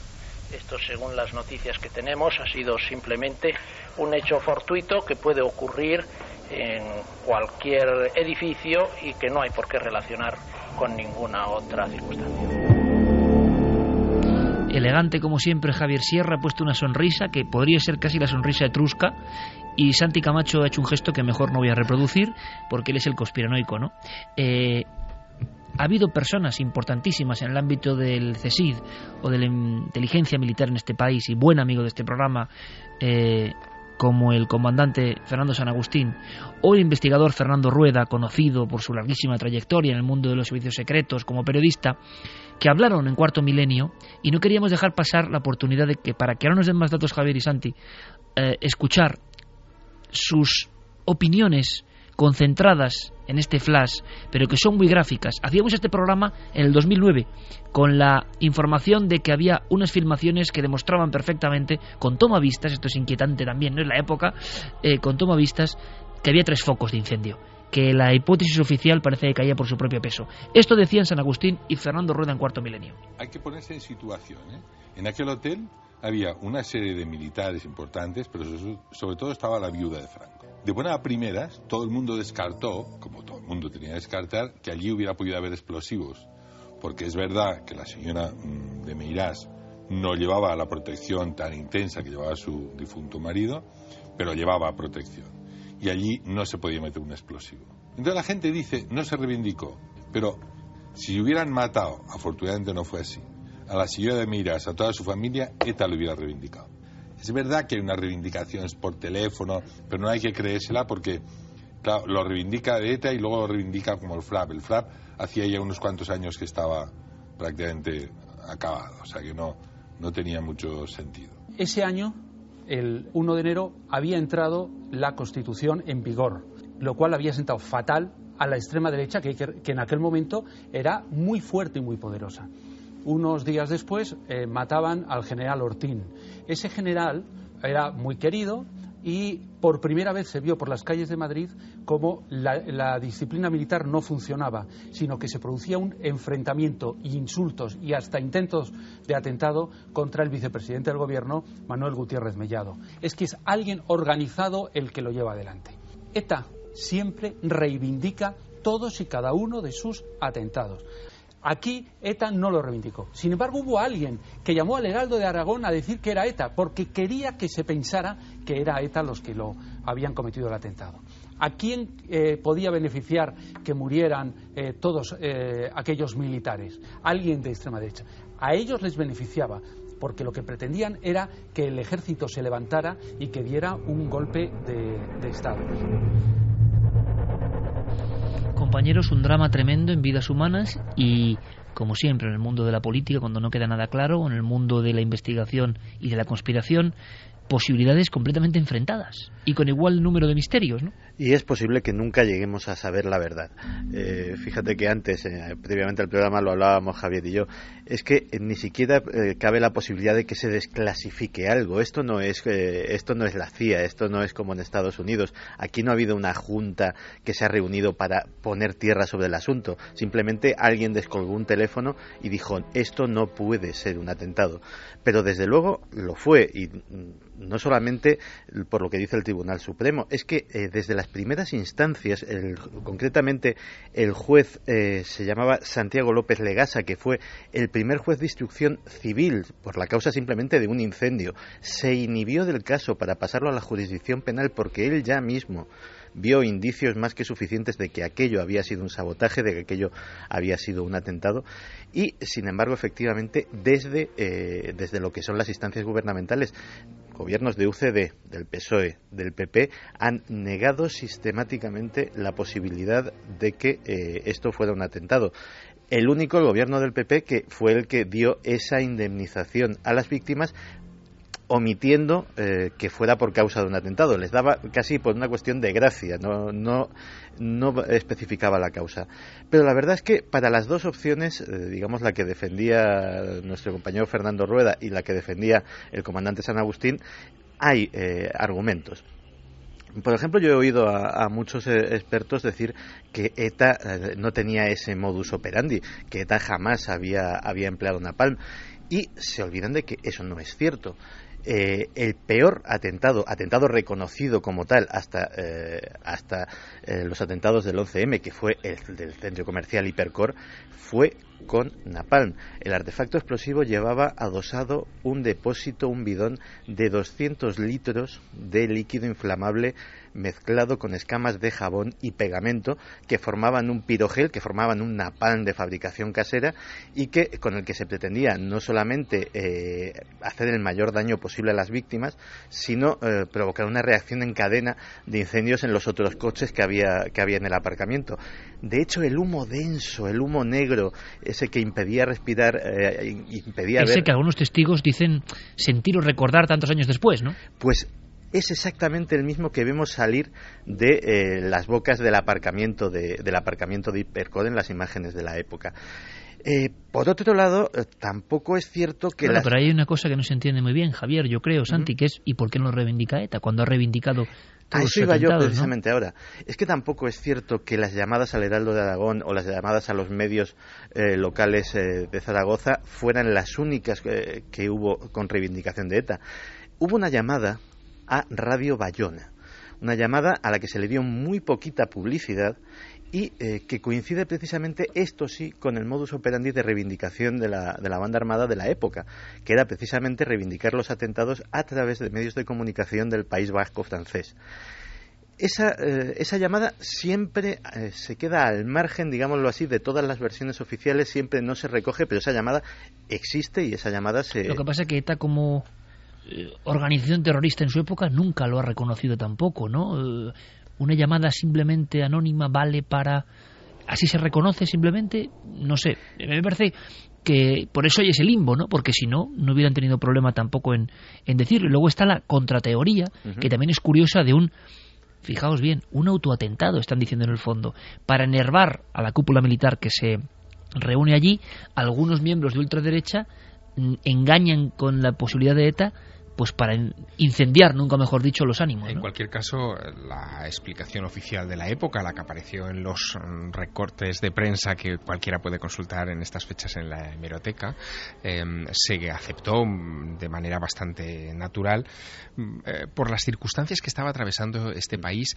que creo que a veces olvidamos. ¿no? Tú piensas que un año antes fue, un año exacto antes fue el accidente de los alfaques, el 11 de julio del 78. Eh, fueron, es el mismo día. Fueron 243 muertos, es decir, que la, la, cifra es muy, muy notable. Pero es que un año antes de los alfaques, el 27 de marzo del 77, se produjo el accidente de los rodeos 583 personas fallecen. Éramos un país acostumbrado, entre comillas, a la tragedia. Es que 77, 78 y 79 son tres años en los que las portadas de los periódicos de este país están llenos con una cantidad de dramas que son difícilmente... Los años de plomo. Exacto, son difícilmente asumibles en, en, nuestra perspectiva actual. Y yo creo, Javier, esto es muy interesante y haces muy bien este clip periodístico, muy difícil de imaginar para mucha gente joven que ahora nos escucha. ¿Cómo eran esos años, no? Muy difícil de imaginar. No había las medidas de seguridad que hay ahora, por ejemplo, en los hoteles que se implementan a raíz de este tipo de incidentes. Eh, los servicios de emergencia funcionaban de otra manera. Eh, incluso la coordinación de las fuerzas del orden público no era tan pulcra como la que podía ser hoy. Y, por ejemplo, en el caso de, Zaragoza, que yo creo que merece la pena que se subraye en una noche como esta que estamos revisando este caso, eh, quien jugó también, el actor que jugó un papel muy importante fue la propia población de Zaragoza es decir, el, se volcó. Se volcó directamente en, el rescate de las víctimas. Estaban recibiendo casi algunos de los que se tiraban desde las ventanas. Eh, intentaban amortiguar el golpe con sábanas, con cualquier tipo de elementos, en grupos de gente en, civiles, es decir, venidos espontáneamente de las casas de al lado eh, para tratar de ayudar a aquella gente. Eh, y esto es también en parte porque no había un protocolo de actuación como Se ven las imágenes, Javier, en las fotografías media Zaragoza frente a la gran torre del hotel, yo creo que es una herida en el inconsciente colectivo de esa ciudad, como todo gran drama, ¿no? Pero que viene acompañado de una serie de imágenes tremendas. Y quería preguntaros por una, que a mí me sorprende. Sé que en su día Carmen investigó sobre este tema y que el comandante San Agustín nos dio una respuesta pues enigmática, ¿no? Como él como él suele hacer, el que sabe tanto de estos asuntos y que había estado precisamente en el Corona de Aragón no mucho tiempo antes.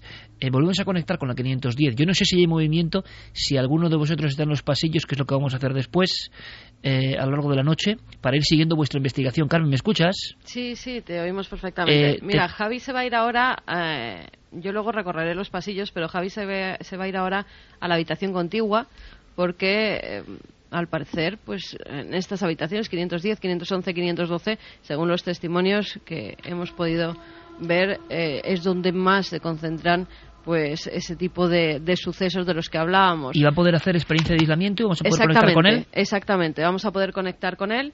Él se va a ir solo, va a llevar un micrófono inalámbrico y va a poner también, por lo que pueda pasar, una cámara eh, que grabará en Night Shot y durante unos minutos vamos a hacer un, pues un aislamiento que durará lo que vosotros queráis. Cuando esté allí, si queréis, conectamos con él de nuevo para que os pueda escuchar ya perfectamente, porque lo estamos organizando ahora todo. No, no os preocupéis que, luego conectaremos en diferentes ocasiones, porque hay varias cosas que hacer, pero una de ellas es saber algo más.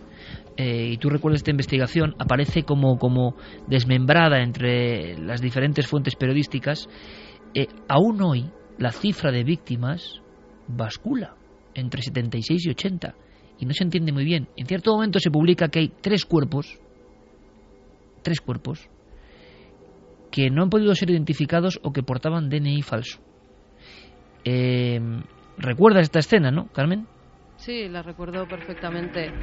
Eh, pero fíjate, como os decía antes, mm, esos tres DNIs puede que fueran falsos porque había militares, escoltas.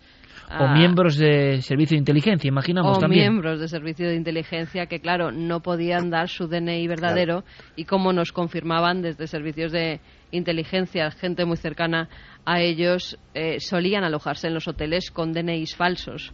Con lo cual no se sabe muy bien si esas personas perecieron. ¿Y qué habrá sido de esos cuerpos? No sé. Claro, es que no coinciden, por eso siempre las cifras varían, por eso nunca se ha llegado a dar el número exacto de las muertes que hubo en el Corona de Aragón. Que me parece otro de los grandes misterios de los que nunca se habla de esta historia. Sí, fíjate, hablabas antes de misterios y de lo que pasaba en estas habitaciones. Se dice que precisamente en la 510 ocurren fenómenos un tanto extraños y que yo en otros hoteles, pues mm, en los que hubo incendios, por ejemplo, en el de San Sebastián, y en esos testimonios no los había oído.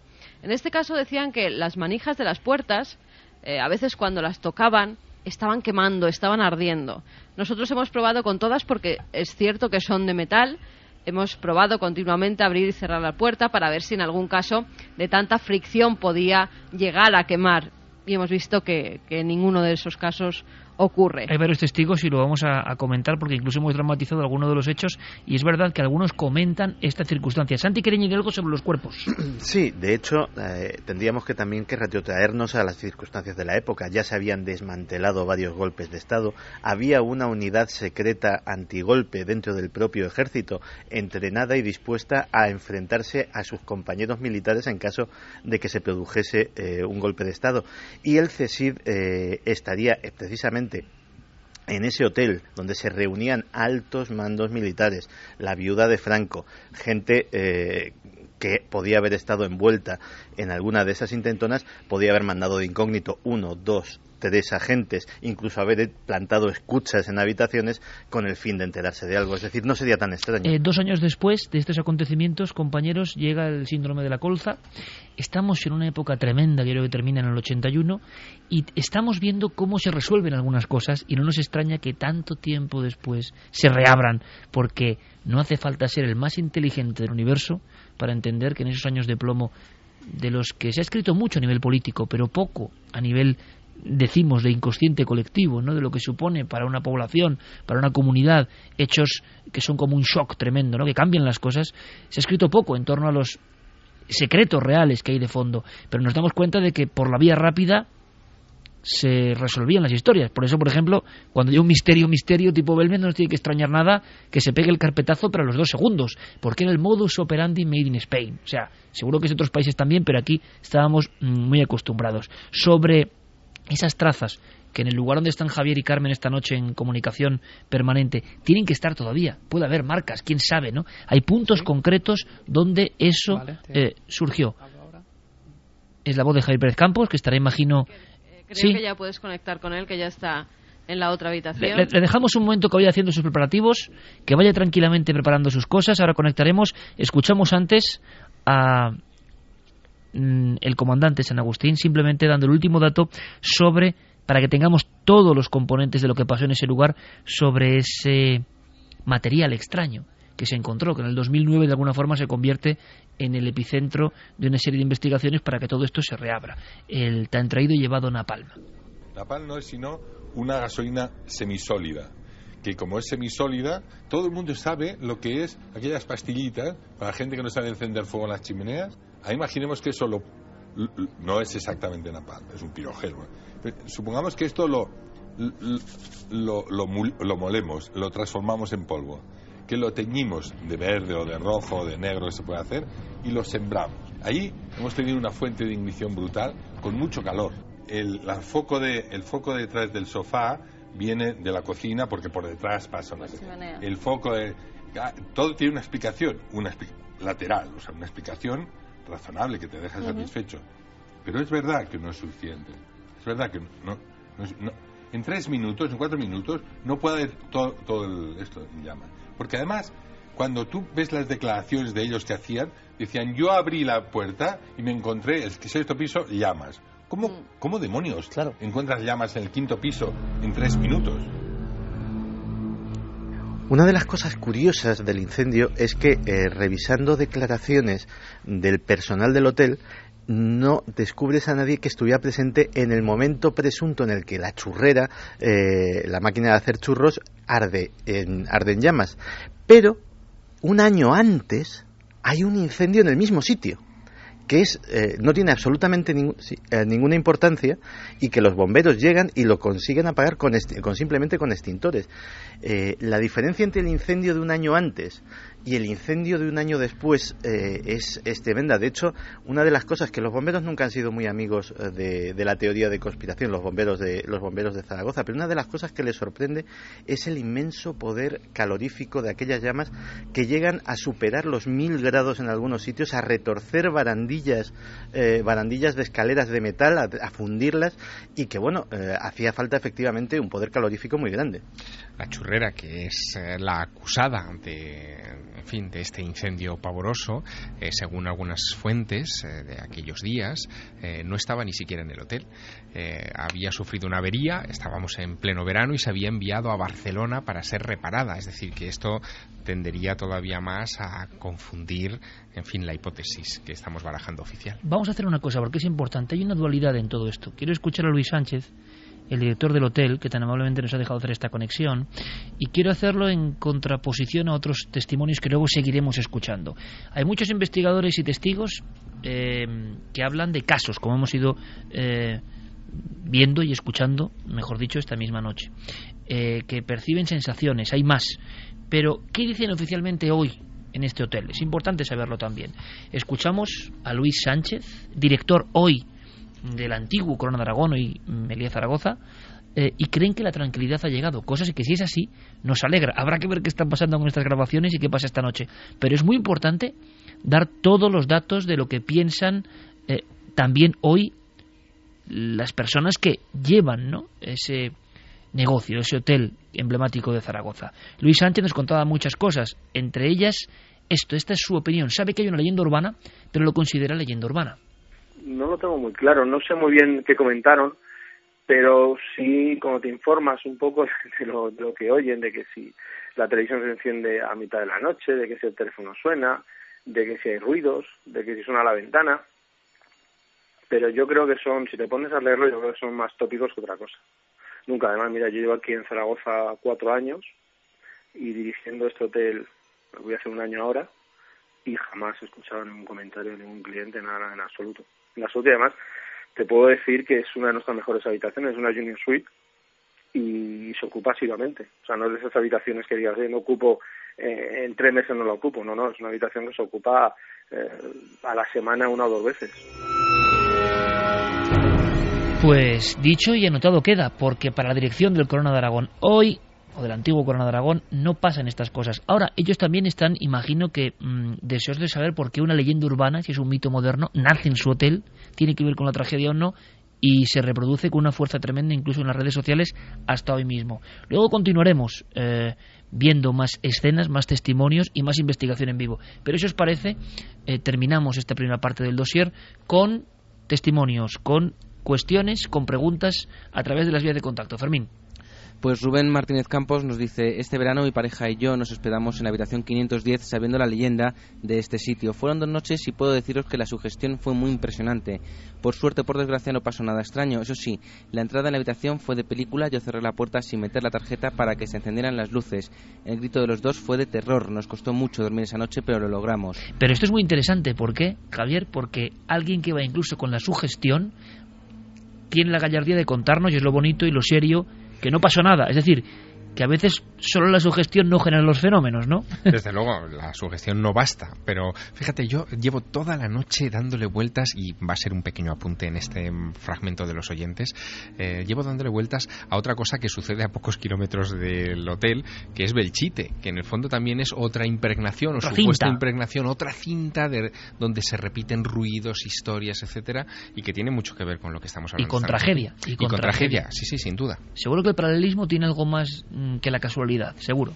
Darvos nos decía, algunos conocidos míos aseguran que se escuchan pasos en los pasillos y al salir no había nada de nada.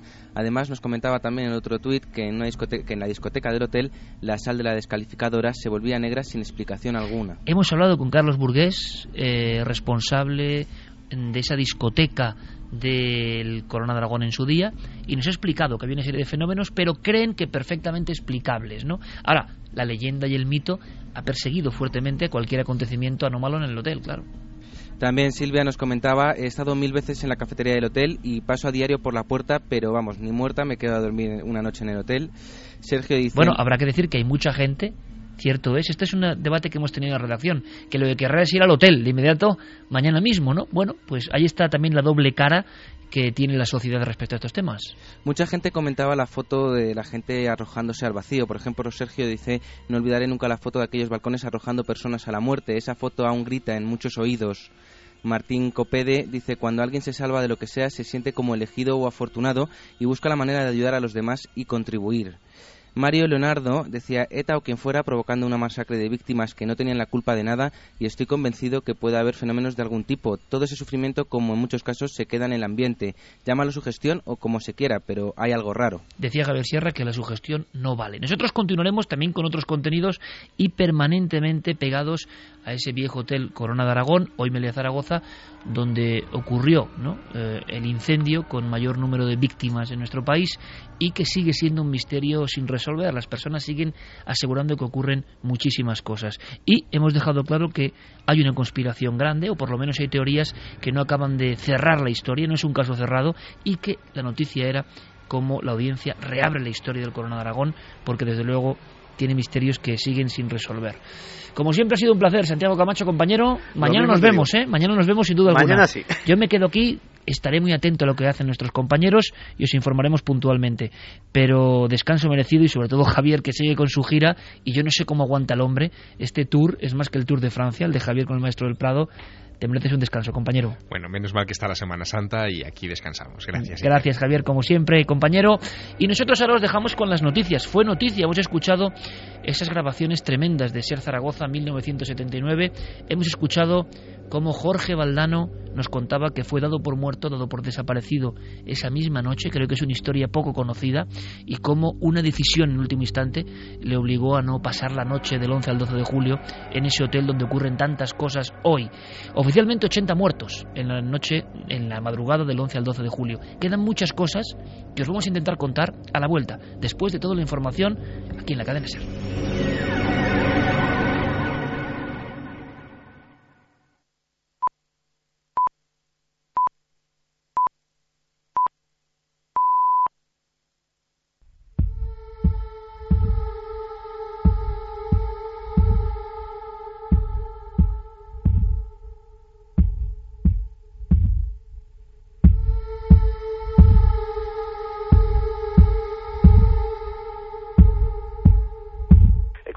Persona que, que afirmaba haber, haber tenido allí experiencias eh, dentro de la zona, al parecer, de la cocina, incluso que, que se aparecía una niña, ¿no? Y que una persona de raza negra se le llegó a aparecer eh, eh, un- en, el, en el ascensor, eh, esa misma niña, y dejó de trabajar allí. Digamos que el centro ahora mismo de los misterios yo creo que se centraría en el ascensor más de servicio y en la zona de la cocina. Pero claro, esto es de hace cosa de tres años. A lo mejor ahora, el, digamos, el fenómeno, el foco ha cambiado, ¿no? Porque sí que sigue habiendo esos fenómenos más mm, misteriosos en lo que es la quinta planta, que es de la 510 precisamente, porque no solo se quedaría ahí, sino que también en otras en otros sitios de las habitaciones, en otros apartados del hotel, han visto como eh, luces que pasan por debajo de la puerta eh, y vuelven a- a salir otra vez hacia el exterior de la habitación. Eh, incluso llegar a, ir a abrir la puerta y notar que esta está caliente también. ¿no? Son sensaciones que la gente tiene incluso sin haber conocido eh, el hecho de, de- de lo que pasó en el hotel, de, tanto, de tanta desgracia. Tres y siete minutos. Acabáis de escuchar a nuestro fiel compañero Ángel Briongos, todo un clásico en la investigación en Aragón y que desde el primer minuto de Historia de Milenio 3 siempre ha estado con nosotros y siempre ha estado cuando hemos solicitado su ayuda. Y por supuesto Ángel, Ángel hizo una cosa muy curiosa que fue una noche del 11 al 12 de julio, eso solo lo pudo hacer Ángel Briongos, eh, alquiló, bueno, digamos que reservó la habitación 510 con total discreción para pasar allí una noche precisamente de aniversario. Y claro, aquí estamos siempre en lo mismo, ¿no? Puede ser su gestión o no, pero Ángel, después de varias grabaciones psicofónicas, que curiosamente ahora tienen cierto sentido, y quizá amplifiquemos la, información en base al sonido, porque él en un principio no le dio mucha importancia, pero nos asegura el bueno de Ángel Briongos que en aquellas grabaciones efectuadas en esa noche de aniversario, concretamente en el 2006, noche del 11 al 12 de julio, se grababan algunas voces que decían es un crimen y después voces de niños o de niñas que se lamentaban. De verdad, cuando hemos escuchado el ay de esta noche aquí en Cascos, yo no sé si vosotros amigos oyentes lo habéis escuchado igual, pero aquí en Cascos nos hemos quedado helados porque parecía eso, una grabación de un lamento que llega desde muy lejos, desde más allá del tiempo. Y también cuenta Ángel cómo en esa sugestión o impresión en la 510 notó, estando tumbado en la cama, escuchando las grabaciones, que alguien le cogía de la pierna, le cogía del pie. Es un investigador avezado, él ha estado en muchos sitios, pero aquello le inquietó especialmente y ha preferido pensar en la fuerza de toda la imaginación, todo el cúmulo de sensaciones que uno lleva cuando está investigando o tiene entre ceja y ceja un tema periodístico, esos temas que se cuelan en nosotros y no nos dejan ni respirar, ¿no? Y eso tiene que tener un peso, aunque es muy interesante ver testimonios que con toda la sugestión del mundo luego no pasa nada. Sugestión no crea todo. Parece que eso se manifiesta cuando quiere y la sugestión amplifica o no, pero no lo crea directamente. A las 3 y 10 de la madrugada, en tiempo real, por vez primera emitiéndose desde el Corona Aragón, lo vuelvo a agradecer porque yo pensé, sinceramente, en un principio, cuando lo planteábamos que era imposible, pero hemos contado ¿no? con esta apertura de miras y con esta buena disposición del Grupo Meliá, cosa que agradecemos enormemente, podemos hacerlo y podemos estar con todos vosotros. Cientos de miles de amigos pueden estar reviviendo esta historia e intentando buscar explicación. Parece que hay más grabaciones y esto no es normal. Es decir, que la cantidad de sonidos capturados empieza a ser importante. Ahora en una habitación contigua, no sé si la 511 o la 512, en una habitación vacía, se encuentra Javier Pérez Campos. Javier, buenas noches. Buenas noches, Iker. Le pido a Jerry que baje la, música. Hemos escuchado un sonido de algo que se caía, algo que imagino que es algo que has tirado en este momento preciso. No, no, no. Bueno, debe haber sido en la habitación contigua porque aquí ahora mismo estoy... No, no, se ha escuchado junto a ti. Pues estoy... No, y que eres en esta habitación. Ah, perfecto. Que estamos interconectados y con el micrófono abierto y es en la habitación 510, por lo tanto. Sí, son nuestras cámaras. Bueno, hay que tener cuidado y estamos todos un poco en vilo, ¿no? Eh, Javier, eh, cuéntanos. Pues estoy ahora mismo en el pasillo de entrada de la habitación 511 en la mismísima entrada, antes de, llegar a la propia habitación, eh, a la derecha se abre el pasillo principal. Detrás de mí tengo la puerta de entrada que emite una gran luz que, eh, crea una gran sombra en el techo y desde luego esa luz eh, impresiona porque es eh, del reflectante, del cartel reflectante del mensaje eh, de ese mapa, ¿no? de ese mapa que aparece en todas las eh, habitaciones de hotel del plano de la habitación en, con respecto al pasillo para poder huir en caso de fuego. hablas de huir y en caso de fuego, que es una curiosa unión con el pasado. Ese mismo pasillo donde tú estás ahora mismo en plena oscuridad o iluminado solo por esos sectores de luz, Javi, es el pasillo por el cual huyó la gente en su día, en tromba, eh, y también es el pasillo eh, que emitía ciertos ecos incomprensibles y que muchos testigos, a través de la pared, incluso aproximándose, como escuchábamos a Eva o a María José Pagador al principio del programa, escuchaban como muchos sonidos de, gente corriendo, pero que no se abrían ni cerraban puertas, gente que, que no aparecía, ¿no? Es ese mismo pasillo. Sí, e, ese es el pasillo que se encuentra detrás de la puerta principal de esta habitación, que está completamente cerrada. Esta sería la puerta que en algunas ocasiones decían que intentando tocar el pomo han llegado a quemarse. Eh, casualmente, esa, esa, fatídica mañana, ¿no? el fuego lo que hizo es eh, que la madera se dilatara y mucha gente quedó atrapada en sus habitaciones porque no podían abrir las puertas. se convirtieron en una trampa mortal. Sí, por eso muchos eh, optaron también por salir a esos balcones que ahora mismo hoy en día eh, son inexistentes. O sea, ¿tú ahora estás dentro de la habitación o fuera de la habitación? Estoy dentro de la habitación. Lo ¿Cerrado? Que ocurre, claro, completamente cerrado. Lo que ocurre es que dentro de esta habitación hay un pasillo, un pasillo estrecho y largo que termina en el inicio de lo que es el propio dormitorio, ¿no? donde está la cama y a mano derecha está la puerta que lleva al cuarto de baño. Oye, Javier, eh, así entre nosotros, ¿no? ya que no se escucha nadie, eh, tú llevas en Zaragoza desde ayer junto con Paco preparando toda la investigación. Em, y mira que tú has estado ya, creo que habrá pocos periodistas del misterio que hayan estado con tal cantidad de impactos en el alma, ¿no? Eh, eh, en tan poco espacio de, de meses o de años, ¿no? O sea, te has recorrido toda la España insólita y lo que no es España y has vivido muchas sensaciones. Y algo que a priori no tiene que dar impresión, como es un lugar remozado, un lugar reformado, un lugar donde nos confesaba Luis Sánchez, el director, que ya no ocurre nada. ¿Por qué desde ayer estás tan inquieto y te impresiona tanto, amigo? Pues mira, justo ayer por la noche yo me instalaba en la habitación 510 para pasar ahí esa, esa primera noche y he de decir que en un principio yo llegaba con una actitud eh, un poco escéptica, ¿no? Había leído, había hablado con gente, habíamos conseguido esos testimonios, pero yo no le había dado demasiado crédito a, todo ese tipo de cosas. Cuando nosotros llegamos por primera vez, cuando yo llego por primera vez a esa habitación eh, y me encuentro además una pequeña notita del director eh, deseándome suerte en la experiencia y dejándome un pequeño detalle, ¿no? Eh, decía para que te ayude un poco en este, en estas noches que vas a pasar aquí. ¿Y cuál era el detalle? ¿Se puede saber? Sí, era una pequeña pulsera de la Virgen del Pilar que decía, bueno, pues que a ver si, si puede ayudarte, ¿no? En este, en esta aventura. Bueno, algún testigo o algún superviviente del Corona Dragón la ayudó, desde luego. Sí, sí, sí, precisamente a esta señora, ¿no? Que hablábamos antes. Pero cuando tú entras en la habitación, desde luego la, experiencia es muy positiva. Nosotros llegamos por la tarde, es una habitación absolutamente acogedora que, desde luego tiene, eh, bueno, pues es eh, bastante bonita, ¿no? Y bastante amplia, incluso luminosa.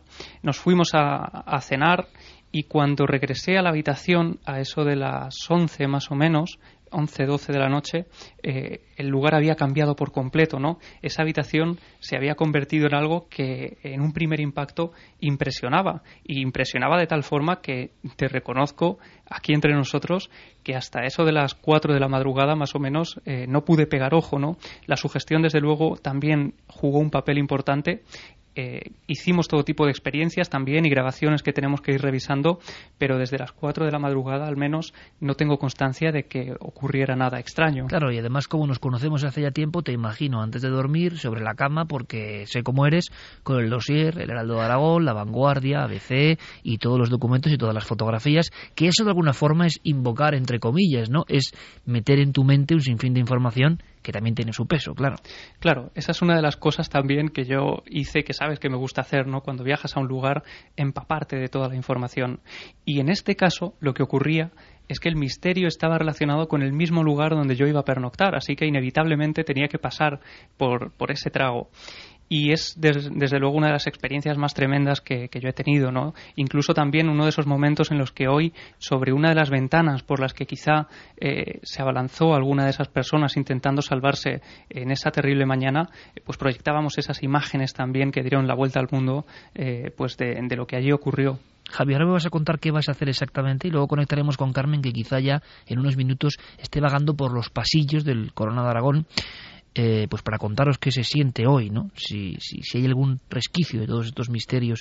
Pero fíjate, hemos podido eh, poner voz ¿no? a testimonios que nos han llegado por vía escrita, personas que quizá hoy también están conectando. Y Fermín Agustí, ya sabéis, hoy es el buzón de alguna forma que recoge toda esa información a través de Nave del Misterio en Facebook y en Twitter. Eh, me cuentan que Guillermo León ya está poniendo imágenes del equipo trabajando allí. Es la radio interactiva, es la radio de, de la nueva era, de alguna forma, ¿no? Mm, en la cual vosotros participáis de lleno.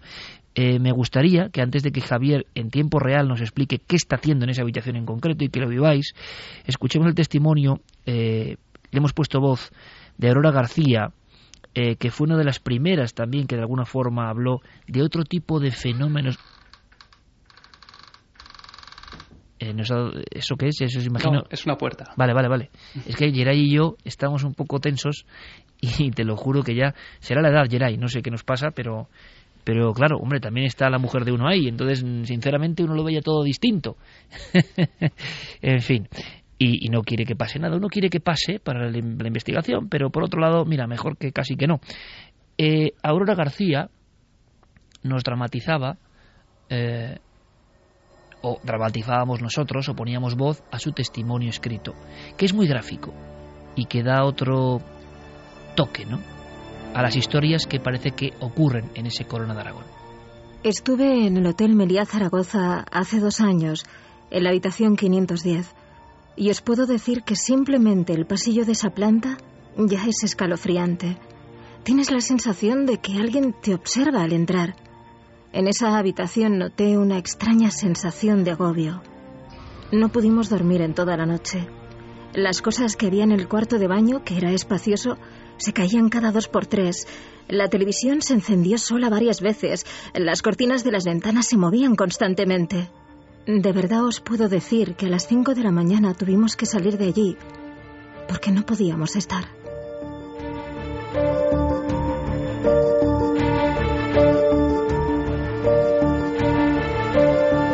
3 y 19 y como siempre, comandante Geray Martínez poniendo, como lo hace Noel Calero, nuestro otro gran representante de la nave del misterio, las músicas perfectas, idóneas, que nos hacen pensar, reflexionar. Ahora estamos ahí todos, todos juntos, con Pablo Ignacio Sánchez, el técnico, con Carmen en algún punto del hotel, algún punto indefinido, y con Javier Pérez Campos.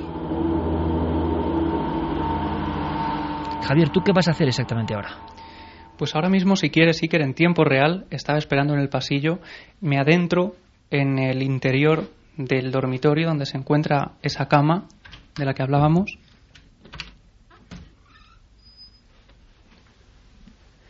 Estoy ahora mismo en el pasillo, estoy ya entrando en, la, en esa habitación.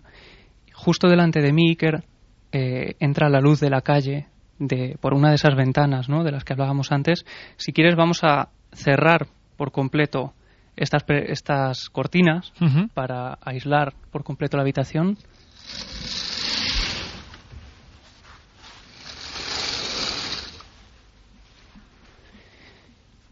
Y ahora sí que estoy en, en, completa oscuridad en esta habitación 511 del Meliá Zaragoza.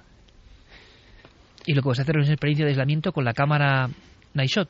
Sí, ahora mismo estoy poniéndola en marcha colocamos eh, en modo grabación está la cámara y lo que vamos a hacer Iker es colocar algunos eh, sensores de movimiento, por ejemplo, en el cuarto de baño, que nos decían precisamente que era uno de los lugares también donde en varias ocasiones en mitad de la noche habían escuchado un, gran estruendo y al llegar se habían encontrado pues estos utensilios ¿no? que ponen en los hoteles encima de la, de la mesa principal de, junto a los lavamanos, pues se los habían encontrado en el suelo. Tengo que decir también que eh, eh, hay muchos espejos en las habitaciones. En esta habitación hay muchos espejos enfrentados, uno eh, frente al otro, vaya, y impresiona también, porque de pronto, imagínate en completa oscuridad, pues observar por el rabillo del ojo, ¿no? Algo que se mueve y en realidad eres tú, ¿no? Así que es otra de las cosas que ayudan un poco a que esa sugestión pues aumente, ¿no?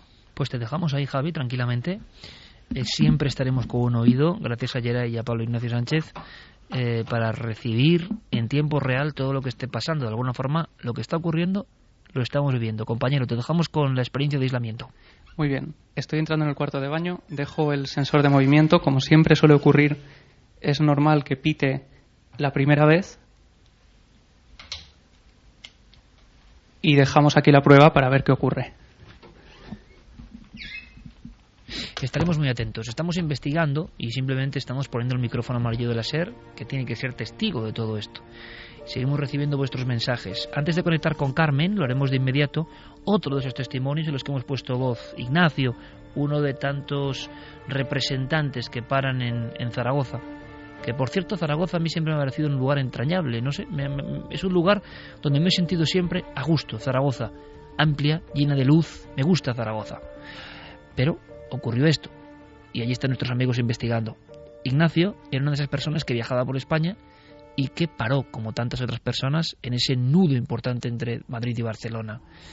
Pero esa visita al Corona de Aragón nunca la podrá olvidar. Al entrar en mi habitación, 510, las luces no se encendían y las del pasillo se fueron, con lo que me quedé a oscuras. Cuando fui a dar la luz del baño, deduje que se habría fundido una bombilla, se encendieron las luces del pasillo y la habitación. Un tirador del armario quemaba. Me quedé alucinado porque literalmente me quemé. Se me pusieron los dedos rojos. El suelo estaba caliente. Como estaba cansado, decidí irme a dormir y cambiar de hotel por la mañana. Pero el teléfono sonó cuatro veces sin contestar nadie, aunque como de fondo sonaba ruido de transistores, como cuando sintonizas una radio antigua. Las luces de la habitación se encendían y apagaban solas y la tele se encendió sola dos veces con el letrero Bienvenidos al hotel. A las 5 de la mañana empezaron con las llamadas a la puerta y carreras por los pasillos. Hacia las 8 de la mañana pedí otra habitación. La de recepción me puso mala cara y me dijo que en la planta había estado solo esa noche. Hace poco, en Cuarto Menor, teníamos un testimonio, uno de tantos, eh, que nos hablaba de mm, una casa que parecía viva, una casa que se manifestaba casi contra su presencia como inquilino. Y una de las descripciones, que no es habitual, era la de ir a entrar a la casa, poner las llaves, y esta persona, un cámara de Canal Sur, lo contaba de una forma tan gráfica que es difícil contarlo mejor. Dice que al meter la llave algo hacía fuerza contra él y de pronto escuchaba pasos descalzos dando vueltas en el salón. pasos descalzos dando vueltas en el salón. Ahora en el Corona de Aragón mm, nos cuentan testimonios, con su gestión o sin ella, que muchas veces han llegado a aproximar, hay que tener la escena en mente ahora mismo, ¿no? Eh, la oreja a la puerta de madera, porque es un estruendo el que hay fuera. Y puede ser un día de diario, sin mucha gente en el hotel, y entonces perciben, sin poder ver nada, que hay una especie de hilera de pies que corren, que huyen, van hacia algún lugar, y que luego desaparecen en el pasillo, nadie entra, nadie sale. Es como un sonido bucle que se repite constantemente. Yo no sé si en uno de esos pasillos está ahora Carmen. Carmen, y que lo estamos preparando todo eh, porque están cogiendo el inalámbrico para que Javi se quede directamente solo con una cámara night shot grabando. Me van a mí a poner ahora la mochila inalámbrica para recorrer esos pasillos. Perfectamente, no te preocupes. Así que haciendo esos minutos de espera, ahora mismo, y esto no es muy habitual, con una de esas mochilas inalámbricas, Carmen saldrá por los pasillos del Corona de Aragón y Javi está en tiempo real, si no nos comunica nada, es que nada está pasando. Eh, en aislamiento en otra habitación. ¿Qué nos puede quedar? Vuestra opinión. ¿Qué puede aportarse ahora? Vuestro envío de mensajes, vuestras conclusiones o vuestras dudas. Fermín. Hay muchos mensajes, algunos que dicen que sí que quieren ir al hotel. Helen, por ejemplo, decía, pues tendría su punto pasar una noche en una habitación de estas. Juan Miguel dice excursión de todos los minerarios a la 510. Una cosa, Fermín, que me parece interesante. No ha habido respuesta eco a la llamada, claro, puede ser gente mayor, no lo sé. No ha habido nadie que haya escrito, habrá que revisar, claro, durante la semana siempre llega mucha más información, que estuviese la noche de autos en el 79. Ese mismo, de esa misma noche eh, no. no. hemos recibido, que yo haya visto de momento, eh, nadie que haya estado allí. Eh, si hay gente que ha estado en otros momentos, por ejemplo, Miguel decía, estuve en Melilla Zaragoza alojado en octubre, además pregunté por la 510 en recepción y estuve rondando cerca de ella por la noche. Eh, Carmen también decía eh, que seguro que graban grifos abiertos. Yo grabé hace 12 años muchas voces y fue estupendo. Grabó muchas voces, dice. Eso es lo que dice en el, en el Twitter. Eh, luego también, bueno, Luis Ibáñez dice que está encerrado y ver el fuego como los ojos de la muerte te debe volver un poco loco y la única escapatoria es tener que salir por la ventana. Sí, debe ser una decisión cuando vemos... Hay un caso parecido, entre comillas, ¿no? Parecido. Eh, lo hemos dejado así a vuela pluma. ¿Os acordáis del famoso enigmático incendio del Windsor, no? Que nadie sabe qué pasó exactamente, que había dos sombras, yo solo puedo decir que algún directivo o alguna persona que estaba en las zonas que ahora ocupa un gran centro comercial, un día, y yo estaba por ahí para comprar juguetes, no para una cosa del misterio, y me dijeron, textual, vienes por lo que ocurre aquí, ¿verdad? Claro, en ese momento, caía la noche, eran cerca de las nueve y media, y aquel lugar tan aséptico y amplísimo, con los juguetes, con las muñecas, se convirtió en un escenario que también cambiaba un poco. Y aquel hombre me decía, es que aquí pasan algunas cosas. Y algunos empleados hemos visto algunas cosas, algunas figuras. Y me lo imaginé en mitad de ese lugar que parecía casi un lugar reluciente, un lugar impecable. Pero da igual que un edificio sea nuevo si se ha alzado sobre un pasado. Casi idéntico al Corona de Aragón y con más muertos y más terrible es el caso del edificio Yuelma en Sao Paulo, las personas veían las mismas escenas. Entre las azafatas de Aviaco se hablaba de ese hombre que intentaba abrir una ventana que no podía. Y también hay otro testimonio muy fuerte, porque una de las personas se despierta, y hablamos muy pegado a la tragedia, posiblemente en 81-82, se habla también de otra compañía aérea española, y es un niño. Ven un niño agazapado, la visión es junto al radiador y debajo de la ventana un niño en cuclillas que mira a la persona que se ha despertado y que ese niño parece no entender nada, pero también parece por su mirada que está condenado. Y de pronto, poco a poco, como si él se estuviera protegiendo de algo, aquello se disuelve, se desvanece, pero no se desvanecerá nunca de la memoria de la persona que lo ha visto. Ahí empiezan las leyendas o misterios de este hotel, un niño y un anciano, atrapados por el fuego, un fuego que, que nadie ve, pero que ha quedado muy marcado en esta zona del hotel. Más mensajes, Fermín. Seguimos con más mensajes. Eh, Martín Copede decía, el caso del Corona de Aragón en Zaragoza que abordan esta noche me recuerda mucho al Windsor en Madrid por el misterio que tienen. Iván Krejicek dice que en Milenio 3 el uso de napalm es un intento descarado de provocar masacre por masacre, sin un objetivo claro, solo crear el, el mayor daño. Eh, sigue habiendo mucho debate con el tema de las psicofonías. Eh, Mitran decía divido la psicofonía en dos trozos. El primero parece un gruñido, lo segundo intenta decir algo, pero es imposible saberlo.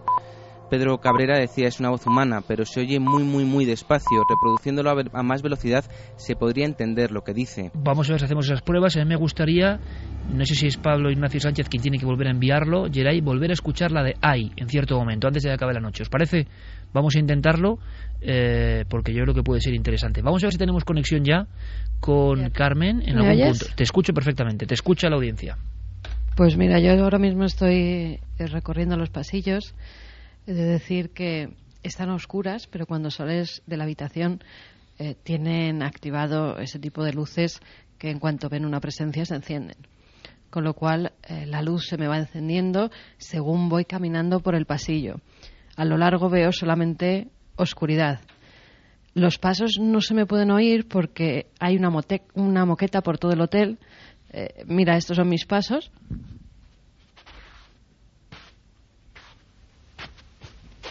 Una moqueta mullida, por lo que parece. Una moqueta mullida. Justamente eh, me encuentro ahora con una puerta que, si la abrimos, es la que tendríamos que salir en caso de incendio. Está perfectamente indicado. Acabo de pasar justamente también al lado de una de esas bocas de incendios en la que tendrían que poner los bomberos la manguera. Y a lo largo sí que es cierto que, veo un pasillo Iker, pues el típico de las películas de terror.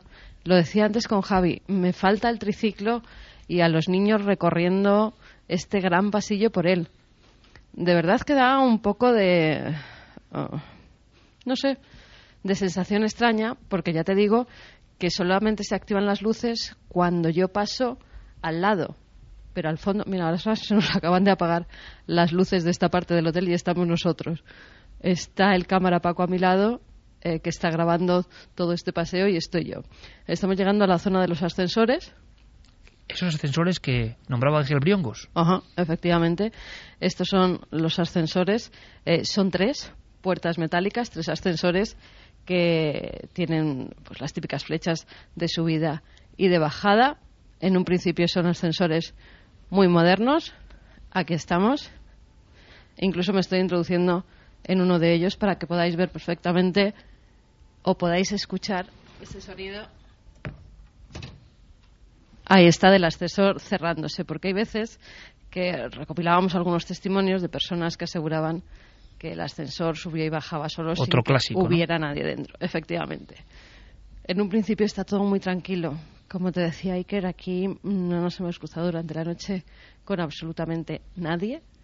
Estoy recorriendo los pasillos casi oscuras y la verdad que la sensación es de tranquilidad por el momento.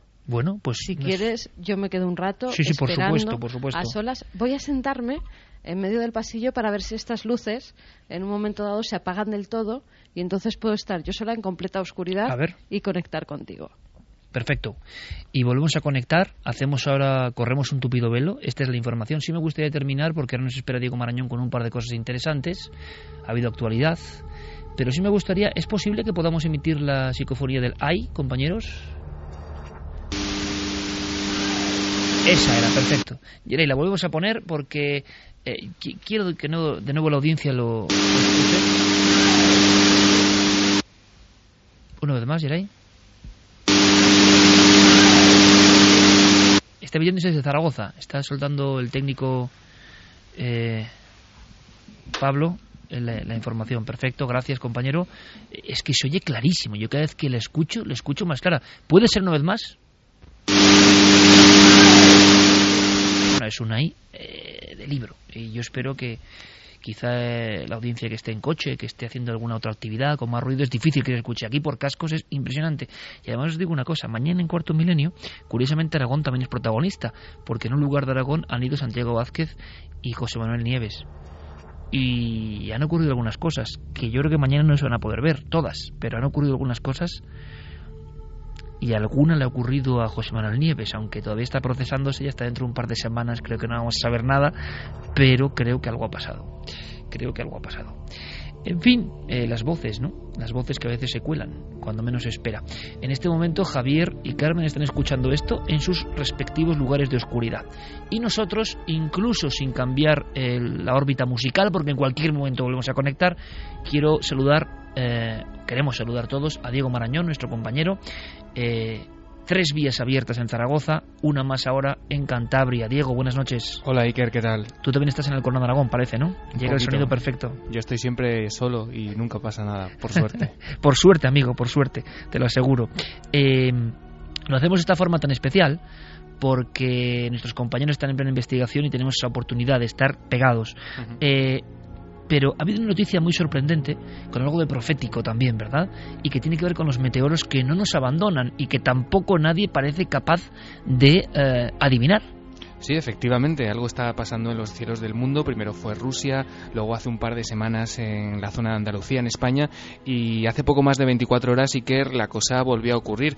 Eh, un meteorito de gran tamaño eh, iluminaba en la noche de este viernes eh, los cielos de hasta 13 estados a lo largo de la costa este de Estados Unidos ponían alarma a la Administración Federal de Aviación, a la NASA, a una serie de organismos oficiales que tardaron unas horas en dar por válida la hipótesis del meteorito mientras se investigaban otras teorías. Y bueno, se cree que este bólido, que era una bola de fuego de color entre verde brillante y blanco, parecía seguir una trayectoria en dirección sureste y, al parecer, según todo parece indicar, eh, puede haber impactado en el Océano Atlántico. Así lo recogía Níker algunos de los informativos ayer mismo. Tenemos el corte número 14 en este caso, eh, noticias de apertura de la mañana en este caso, y hablaban del meteoro. Comenzamos a saber más de esta última hora, un misterioso avistamiento en los cielos. Miles de personas a lo largo de la costa este han informado de un enorme meteorito brillante cruzando el firmamento. Se han registrado informes desde Virginia hasta Boston. Muy pocos vídeos o imágenes han trascendido hasta ahora, pero ahí está, miren la parte izquierda de la pantalla. El código de tiempo del vídeo muestra que la imagen se tomó hacia las 7.53 de esta noche. Los testigos describen el color del meteorito como verde brillante o blanco, con una gran estela, visible durante unos 5 segundos antes de desaparecer desaparecer. Noticias que además contrastan con alguna declaración importante de algún dirigente importante del ámbito de la investigación espacial. Sí, ha sido muy curioso porque la aparición de este meteorito, de este fenómeno celeste ayer mismo, se produce en una semana que ha estado pues cargada de polémica por las declaraciones de Charles Bolden. ¿Y quién es este hombre? Pues Charles Bolden es nada menos que el actual administrador de la NASA. El pasado martes, Iker, en un encuentro ante congresistas de Estados Unidos, ante los que compareció en la Comisión de Ciencias, este hombre, Bolden, afirmó que actualmente, fíjate que casi que profecía, decía que si un asteroide de un tamaño considerable, de un tamaño considerable, se dirigiese en trayectoria de impacto contra una ciudad como Nueva York, solo cabría hacer una cosa, y lo vamos a escuchar de su propia voz. El hecho crucial, como siempre, es que la financiación no ha llegado, así que la respuesta a su pregunta es, si algo llega en tres semanas, recen. Si lo descubrimos ahora, estas cosas pasan, van a tener que rezar. Perfectamente dicho y a los cuatro vientos. Es como una especie de contrasentido eh, escuchar a alguien representando a un ámbito tan ultra racionalista, diciendo que lo único que queda es rezar, ¿no? Sí, y es que los datos, eh, cuando uno se pone a investigarlos y a conocerlos un poco más en profundidad, la verdad es que le ponen a uno un poco los pelos de punta, porque solo conocemos aproximadamente el 10% de una estimación de 10.000 potenciales asteroides asesinos de ciudades es decir, aquellos que tienen un diámetro de más o menos 50 metros son los que podrían destruir una ciudad del tamaño de Nueva York. Este dato también lo daba a conocer Charles Bolden en esa conferencia. Afortunadamente, Iker, hay que decir que objetos de este tamaño, de 50 metros de diámetro, al parecer, llegan a la Tierra como media una vez cada mil años. Em, decía Carmen en el pasillo del Corona de Aragón que era un ambiente idóneo para imaginar el siniestro triciclo del niño protagonista del, del exorcista, no, perdón, del resplandor. Y esas dos niñas que aparecían al final y esa historia de hotel que tiene algo de vida, ¿no? Y que guardas, exacto, que guarda su pasado.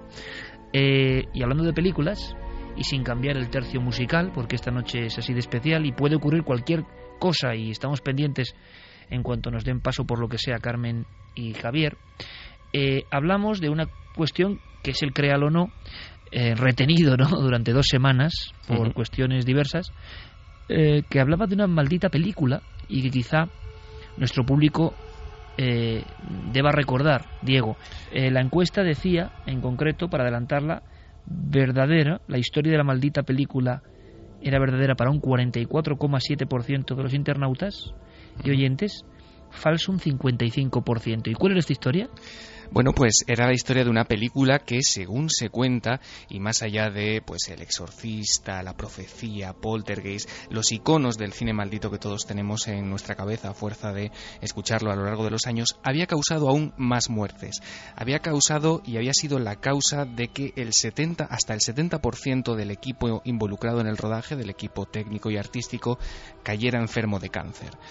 Como vemos, eh, nuestro público esta semana eh, ha creído que la historia no se sostiene. 55% y entre ellos, que no está hoy aquí, pero Noel Calero. Efectivamente. Que dijo rotundamente que era falso. Bueno, pues esto me encanta. No dudó, no dudó ni un instante, ¿te acuerdas, no? Me acuerdo, me acuerdo perfectamente y de hecho lo tengo aquí apuntado. Tengo Noel, no, en mi folio. Y, y la pregunta es, ¿Noel sigue siendo el oráculo de los oráculos?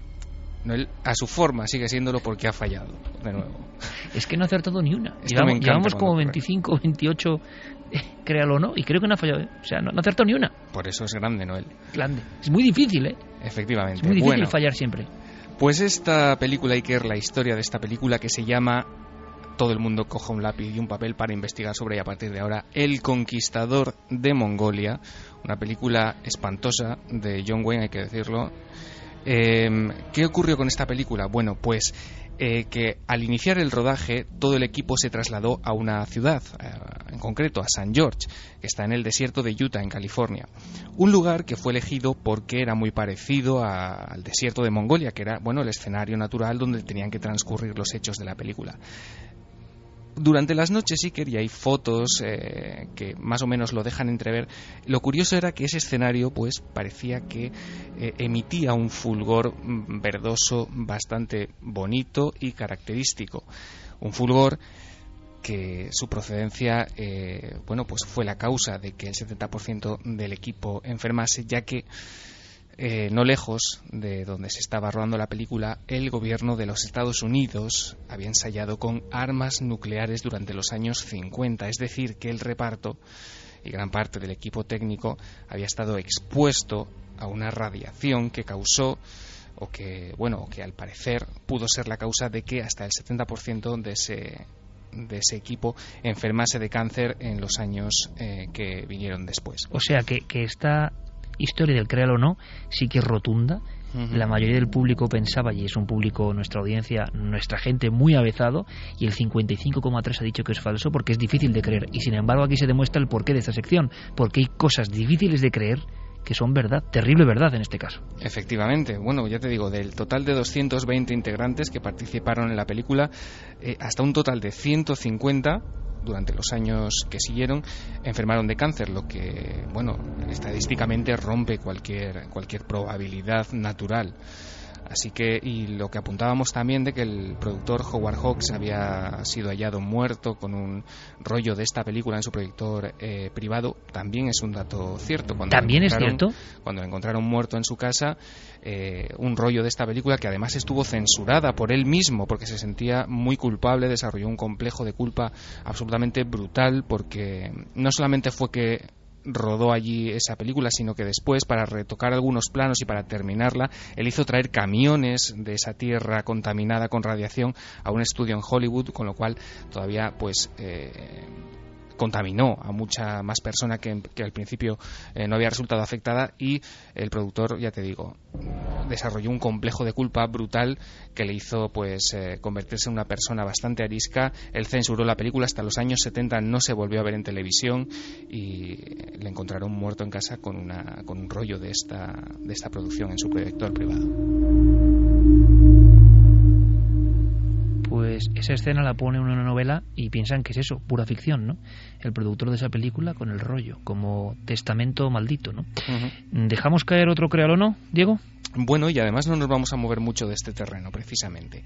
Vamos a seguir hablando un poco de radiación, porque, Iker, estamos acostumbrados... Así, en plan amable, ¿no? Sí, a que en las leyendas urbanas, ya sabes tú que, eh, pues, eh, se cuentan los peligros a los que están expuestos algunos niños. Se habla de caramelos rellenos de sustancias extrañas, otro clásico son las calcomanías con LSD, por ejemplo.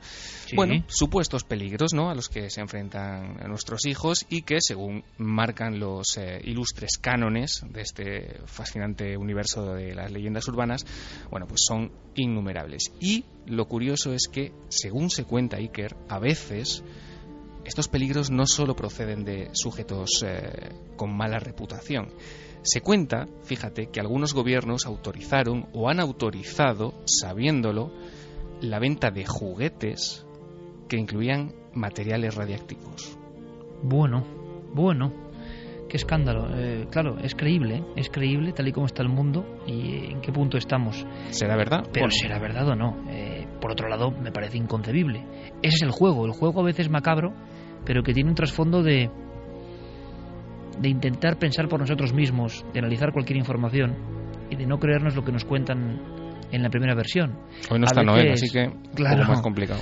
Sí, hoy directamente es que Geray es un tipo que suele acertar, Fermín también, así que no tiene esa cuestión, no es Noel el que el que puede condicionar. Pues vamos a dejarlo en el Claro, si Noel dice que no, todo el mundo sabe más o menos que es que sí. O sea que, que acudiremos al gran oráculo de Delfos, que es el, el amigo Noel Calero. Eh, es terrible historia. ¿eh? Nosotros lo hacemos casi lúdicamente porque son cromos de las visiones del inconsciente tantas veces referido aquí, terrores que tenemos. Y desde luego, si es verdad que se ha admitido esa fabricación de juguetes con elementos radiactivos para niños es ya lo que nos quedaba por escuchar en este mundo tan loco, ¿no? Lo veremos. Las calcomanías con LSD parecen ser mito. Las manzanas de caramelo no, rellenas... No, no cuentes más, porque eso puede ser futuros episodios. los terrores infantiles. Tenemos innumerables. Claro, y los personajes que se acercaban a los colegios, que. Bueno, en fin, ya hablaremos de todo eso, Diego. Lo hablaremos, hablaremos. Un fuerte abrazo, compañero. Otro para ti. Buenas noches. Pues queda ahí, terrores infantiles y tantas historias bonitas, ¿no? Que tampoco hay que hablar solo de terrores. Yo estaba pensando, mmm, mi compañero Enrique Chazarra de Vitoria eh, parece que está metido en una historia que tiene que ver con rutas que se hacen por la capital del País Vasco, Vitoria de Leyenda, si no me equivoco. Y yo le mando un fuerte abrazo a Enrique, que es uno de mis buenos amigos otro de los fieles amigos, lo conozco hace 20 años, hemos corrido muchas aventuras juntos y me parece emocionante. ¿Por qué, Enrique? Pues te lo diré. Porque parece que algo se está despertando en las ciudades. Algo. Hace que las personas que eran reacias a estos temas programen visitas de leyenda. Por ejemplo, yo como vitoriano, nací en Vitoria. Eh, y además, lo estaba pensando, eh, donde yo nací el mundo en que yo viví, la calle en la que yo me crié, es muy importante para ser como yo soy. Y seguramente nos ocurre a todos. ¿eh? Creemos que no. Pero tenemos un bagaje genético de todo lo que hemos vivido, sobre todo en nuestra infancia, que parece que son años que marcan profundamente nuestra forma de ser, de pensar, de ver el mundo. No son cosas de niños, son cosas precisamente quizá las más importantes de nuestra vida. Eh, el casco viejo de Vitoria, eh, y podéis buscar información, Ahora se ve de otra forma y está nuestro compañero Enrique Chazarra, milenario de pro en todo esto. Y es que están haciendo rutas por lo insólito, la leyenda, el misterio e incluso también el crimen, la historia oscura. Por ejemplo, en Vitoria, detrás de los arquillos, hay una plaza que es la Plaza del Machete, donde había un machete y se ajusticiaba a la gente. Entre otros, Agarayo, el sacamantecas, el hombre que da origen a ese nombre, Sacamantecas. Eh, hay historias como la de un viejo convento, se construye un edificio oficial y ahí aparece el fantasma de un niño, Andresito. Llega a ser tan célebre que en una vieja y entrañable pastelería del casco viejo, saliendo del casco viejo, hoy todavía se ven los andresitos, que son la cara del niño fantasma convertido en dulce. Y tantas cosas. Bueno, pues Enrique Chazarra y gente de esta Victoria de leyenda está haciendo rutas ya para descubrir esas cosas. En Madrid ya se hizo, éxito brutal. En Granada se hizo, éxito brutal. Sé de compañeros de buena gente como Jesús Callejo que lo está haciendo en diferentes puntos. Es decir, religarse a la España del misterio, del insólito, de la leyenda, como un elemento fundamental, como una cultura auténtica, como un conocimiento que no tiene que desecharse, resulta que tiene éxito. Y cuando hay buenos amigos por medio, no hay duda. Esto está ocurriendo al mismo tiempo que están renaciendo en librerías libros de guías, como en la época de las guías de Alborac, las guías negras de la España mágica. Algún día os contaré, pero no hoy, que luego dicen que me enrollo mucho. Eh, ¿Dónde viví yo? Es un misterio alucinante. Eh, ¿Dónde me crié yo? ¿Con quién me crié yo? Y eso de verdad es... Cada vez lo pienso más. Yo soy el que soy por tantos años de niño en el casco viejo de Vitoria, donde un día se descubría, por ejemplo, una bóveda gótica debajo de la tienda de tu abuelo, o al lado de la de un compañero, y la tienda de mi abuelo, que era una tienda de cosas antiguas, ¿os imagináis? Con dos plantas. Y había cosas que me daban mucho miedo, muchísimo miedo, y también fascinación. Y los personajes que yo conocí en aquellos años. Yo era el niño de los recados de aquella calle, como suena. Un día os lo contaré. Pero todos, todos, no Jiménez, todos los oyentes, todos vosotros, tenéis en vuestro ADN lo más potente, lo más esencial de vuestra alma, esos años de la infancia, que seguramente proyectan lo mejor de vosotros.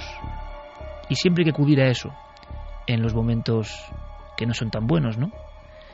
Yo creo que el niño que llevamos dentro tiene que relucir siempre. No podemos alejarnos mucho de él. Y de alguna forma ser niños es lo que estamos haciendo hoy porque racionalmente parece increíble, ¿no? ¿Qué hacen Javier Pérez Campos y Carmen Porter en un hotel persiguiendo el qué si ocurrió hace tanto tiempo? Bueno, porque creemos que es posible que algo de eso se manifieste, que algo de eso deje su mensaje, que entendamos algo más. Y lo hemos hecho con el respeto absoluto a tantas víctimas, porque si uno se para en seco y piensa en las palabras de Jorge Valdano, que en el hospital ve esas dos niñas juntas con solo una mancha en la nariz y que están muertas y que eran muy guapas y tenían 16 años, uno piensa en la crueldad de la vida en ocasiones, ¿no? La única conclusión buena que se puede sacar es que hay que disfrutar cuando algo no está tan mal. Pasamos por la vida quejándonos cuando nos va mal y cuando nos va bien como si fuese la rutina. No, no, hay que disfrutar en el mismo sentido que nos preocupamos cuando algo va mal. Y ahora estamos disfrutando de la radio y queremos despedir a nuestros amigos que están allí en el Corona de Aragón, y que tiene que ser un impacto haber visto las imágenes que ellos han visto proyectadas de nuevo en un viaje en el tiempo en esas habitaciones. Y tiene que ser un impacto escuchar todo lo que han escuchado desde este lugar. Javier, compañero, ¿sigues ahí? Y que eh, estoy yo a Javi le van a sacar ahora de la habitación para que vaya a lo que es como el estudio principal que ha montado Ser Zaragoza en la 510. ¿Pero sabes algo de Javi? Es decir, eh, no, no, sé nada. Vale. Eh, yo sigo en los pasillos, he tenido un pequeño sobresalto. ¿Ah, sí? Sí, nada que fuera extraño. Eh, había logrado que las luces se apagaran por completo en los pasillos al no notar movimiento se han ido apagando poco a poco pero de repente el ascensor ha comenzado a subir ha salido una persona que no sé si se ha llevado más susto que yo o yo que él, porque me ha visto agazapada en un lado del pasillo con un aparato lleno de antenas y de cables y entonces eh, era un militar. Bueno, pues igual se ha pensado que no sabotajes o alguna Mira, cosa ahora mismo está entrando más gente, los puedes oír. Eh, al ser militares, tú imagínate cuando me ven con este aparato en medio del pasillo. Alucinando. Sí, yo también alucinando cuando he visto un bigardo de dos metros completamente rapado y que me miraba de forma extraña como diciendo ¿qué haces tú ahí manipulando un aparato? Uf, pues has tenido un poco de suerte porque son norteamericanos, ¿no? De la base de Zaragoza, me imagino. Exactamente, exactamente. Luego sí que es cierto que ha pasado un matrimonio español, eh, me han reconocido y se han quedado un poco asustados y me han preguntado si de verdad había fantasmas en este en este hotel. O sea que había una pareja que eran seguidores del programa y que te han encontrado en el hotel. Exactamente. Exactamente. La señora ha sido un yo poco creo, que les, y me ha preguntado les vas a ver en recepción con las maletas ahora mismo. no, espero que no. Ya le he dicho que, que la mayoría de fenómenos se concentraban en la 510 y que podían descansar y dormir tranquilos. Que ya estábamos aquí, el equipo del Misterio, el equipo de Milenio 3, para si pasaba algo. Que si pues pasa algo nos lo, nos lo atrapamos nosotros casi, ¿no? Exactamente. eh, de todas formas, decir que al revés, eh, lo que está ocurriendo en las redes sociales es que un montón de gente ha descubierto la historia y no con ansias de, de pasarlo mal, sino que querrán acercarse a este lugar que es parte de la historia, ¿no? Y es casi un cenotafio, ¿no? Es casi un recuerdo a mucha gente que perdió la vida eh, y que por supuesto ahora todo eso tiene otro rumbo, pero Creo que ya tiene sí que era Javi también, que ya ha ido a la habitación para preguntarle por su sí, ya estoy por experiencia de aislamiento. Javi, ¿qué tal? Oh, buenas noches. Pues desde luego toda una experiencia. Eh, y además era interesante Iker esta prueba porque yo dormí anoche en la 510 y pasar unas horas en la 511 es una buena forma también de comparar si la sugestión es igual en una habitación o en otra, ¿no? Y te puedo decir que no era igual que la sensación de pasar la noche en esta habitación en esta 510. Bueno, interesante. Lo que podremos hacer, compañeros, es ir revisando. Vosotros os quedáis ahí, trabajando duramente y sobre todo porque, de verdad, eh, nos ha impresionado mucho eh, la inserción psicofónica, sobre todo una de ellas, porque es muy clara. Y, no tiene mucho sentido que se escuche en una habitación insonorizada ese ay, ¿no? Y esas voces. Habrá que seguir investigando y revisando todo el material. Últimamente está habiendo cierta suerte en eso de las voces y las inserciones. Y yo os digo que mm, quizá no de tiempo a mañana, pero dentro de 10 días o de 8 días muy atentos a cuarto milenio también. Mañana por supuesto, pero dentro de 8 días también, porque yo creo que hay sorpresas en la cribación de mucho material que no va a dar tiempo a dar. Pero eso, que las voces a veces parece que nos quieren decir algo. No sabemos el qué, desde luego. Fíjate que nos decía eh, nuestro técnico aquí, Pablo, que ellos cuando estuvieron montando este mini estudio tuvieron una tarde un tanto movida. Aparte del calor que hacía, que sí que es cierto que el calor que hace en esta habitación no lo hace en otras, ni en la 511. Hablaban ni en la de que calor estoy yo. muchos testigos, ¿eh? muchos testigos hablando de un calor asfixiante un que calor- no tenía que ver con el aire acondicionado ni con el, la calefacción, eh, previo a los fenómenos. Muchísimo calor. Eso sí que es cierto. Hace mucho calor dentro de esta habitación. Y Pablo nos decía que cuando ellos estuvieron montando el estudio fueron llamadas constantes al teléfono. Y que inmediatamente cuando eh, alzaban el auricular, allí no contestaba nadie. Eso les pasó a ellos. Es que es curioso porque es lo que definen muchos testigos, ¿no? Que puede tener un origen normal, pero alguien llama, alguien llama muchas veces a la 510 con algún Sí, pero objetivo que no entendemos. Además ¿no? aquí hubo una cosa recíproca, ¿no? Y es que desde recepción también empezaron a, llevar- a llegar llamadas constantes desde la 510 cuando nadie estaba llamando. Bueno, pues coincide lo que le ha ocurrido a nuestros compañeros que han hecho un magnífico trabajo. Quiero agradecerle a Pablo Ignacio Sánchez, eh, tantas veces mencionado hoy, porque la cadena SER la compone mucha gente que trabaja durante horas y horas y por eso la SER es la SER, porque ahí están, ¿no? Peleando duro y haciendo que esta noche hayamos vivido, respirado casi, eh, ese ambiente, ¿no? Para algunos recreado como humo intenso y terrible que volvía a producirse. Nosotros no hemos tenido esa experiencia, vosotros. Y digo nosotros porque casi hemos estado ahí. Y eso gracias a la técnica de nuestros compañeros de Ser Zaragoza, que se lo agradecemos un montón. Y Javi Carmen, pues que se hace extraño no teneros aquí, pero que es un placer, que sonáis como un cañón y que estamos muy orgullosos de que en una noche como hoy pues nos mostréis esta realidad de la historia y del misterio y que volváis sanos y salvos, desde luego, ¿eh? Nada, duerme tranquilo, que, que seguro que pasamos una buena noche. Eh, Mañana el Pilar, seguiremos ¿eh? haciendo cosas. Mañana visitaremos el Pilar, eh, rezaremos, le pondremos algo a la Virgen porque no nos haya pasado nada. Y nada, que estéis tranquilos, que aquí todo el mundo nos está cuidando mucho. Mañana hay que comprar una palma, ¿no? Sí, domingo de Ramos. Bueno, ya mañana, hoy. Bueno. Y además aquí en los trenes se le caen los pies y se le caen las manos, o sea que estrenar. Pasadlo muy bien, chicos. Disfrutad mucho. Os esperamos aquí. Venga, un, Un fuerte abrazo, fuerte. Gracias, Javier. Carmen. Un abrazo.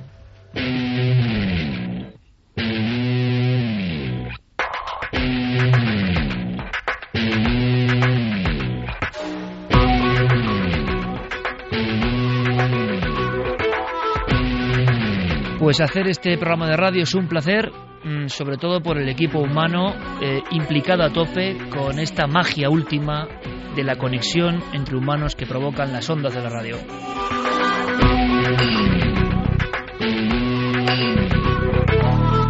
Un equipo siempre sorprendente, encabezado esta noche en el sonido que es clave por nuestro compañero y maestro Yeray Martínez y con un gran trabajo esta semana de Fermín Agustí.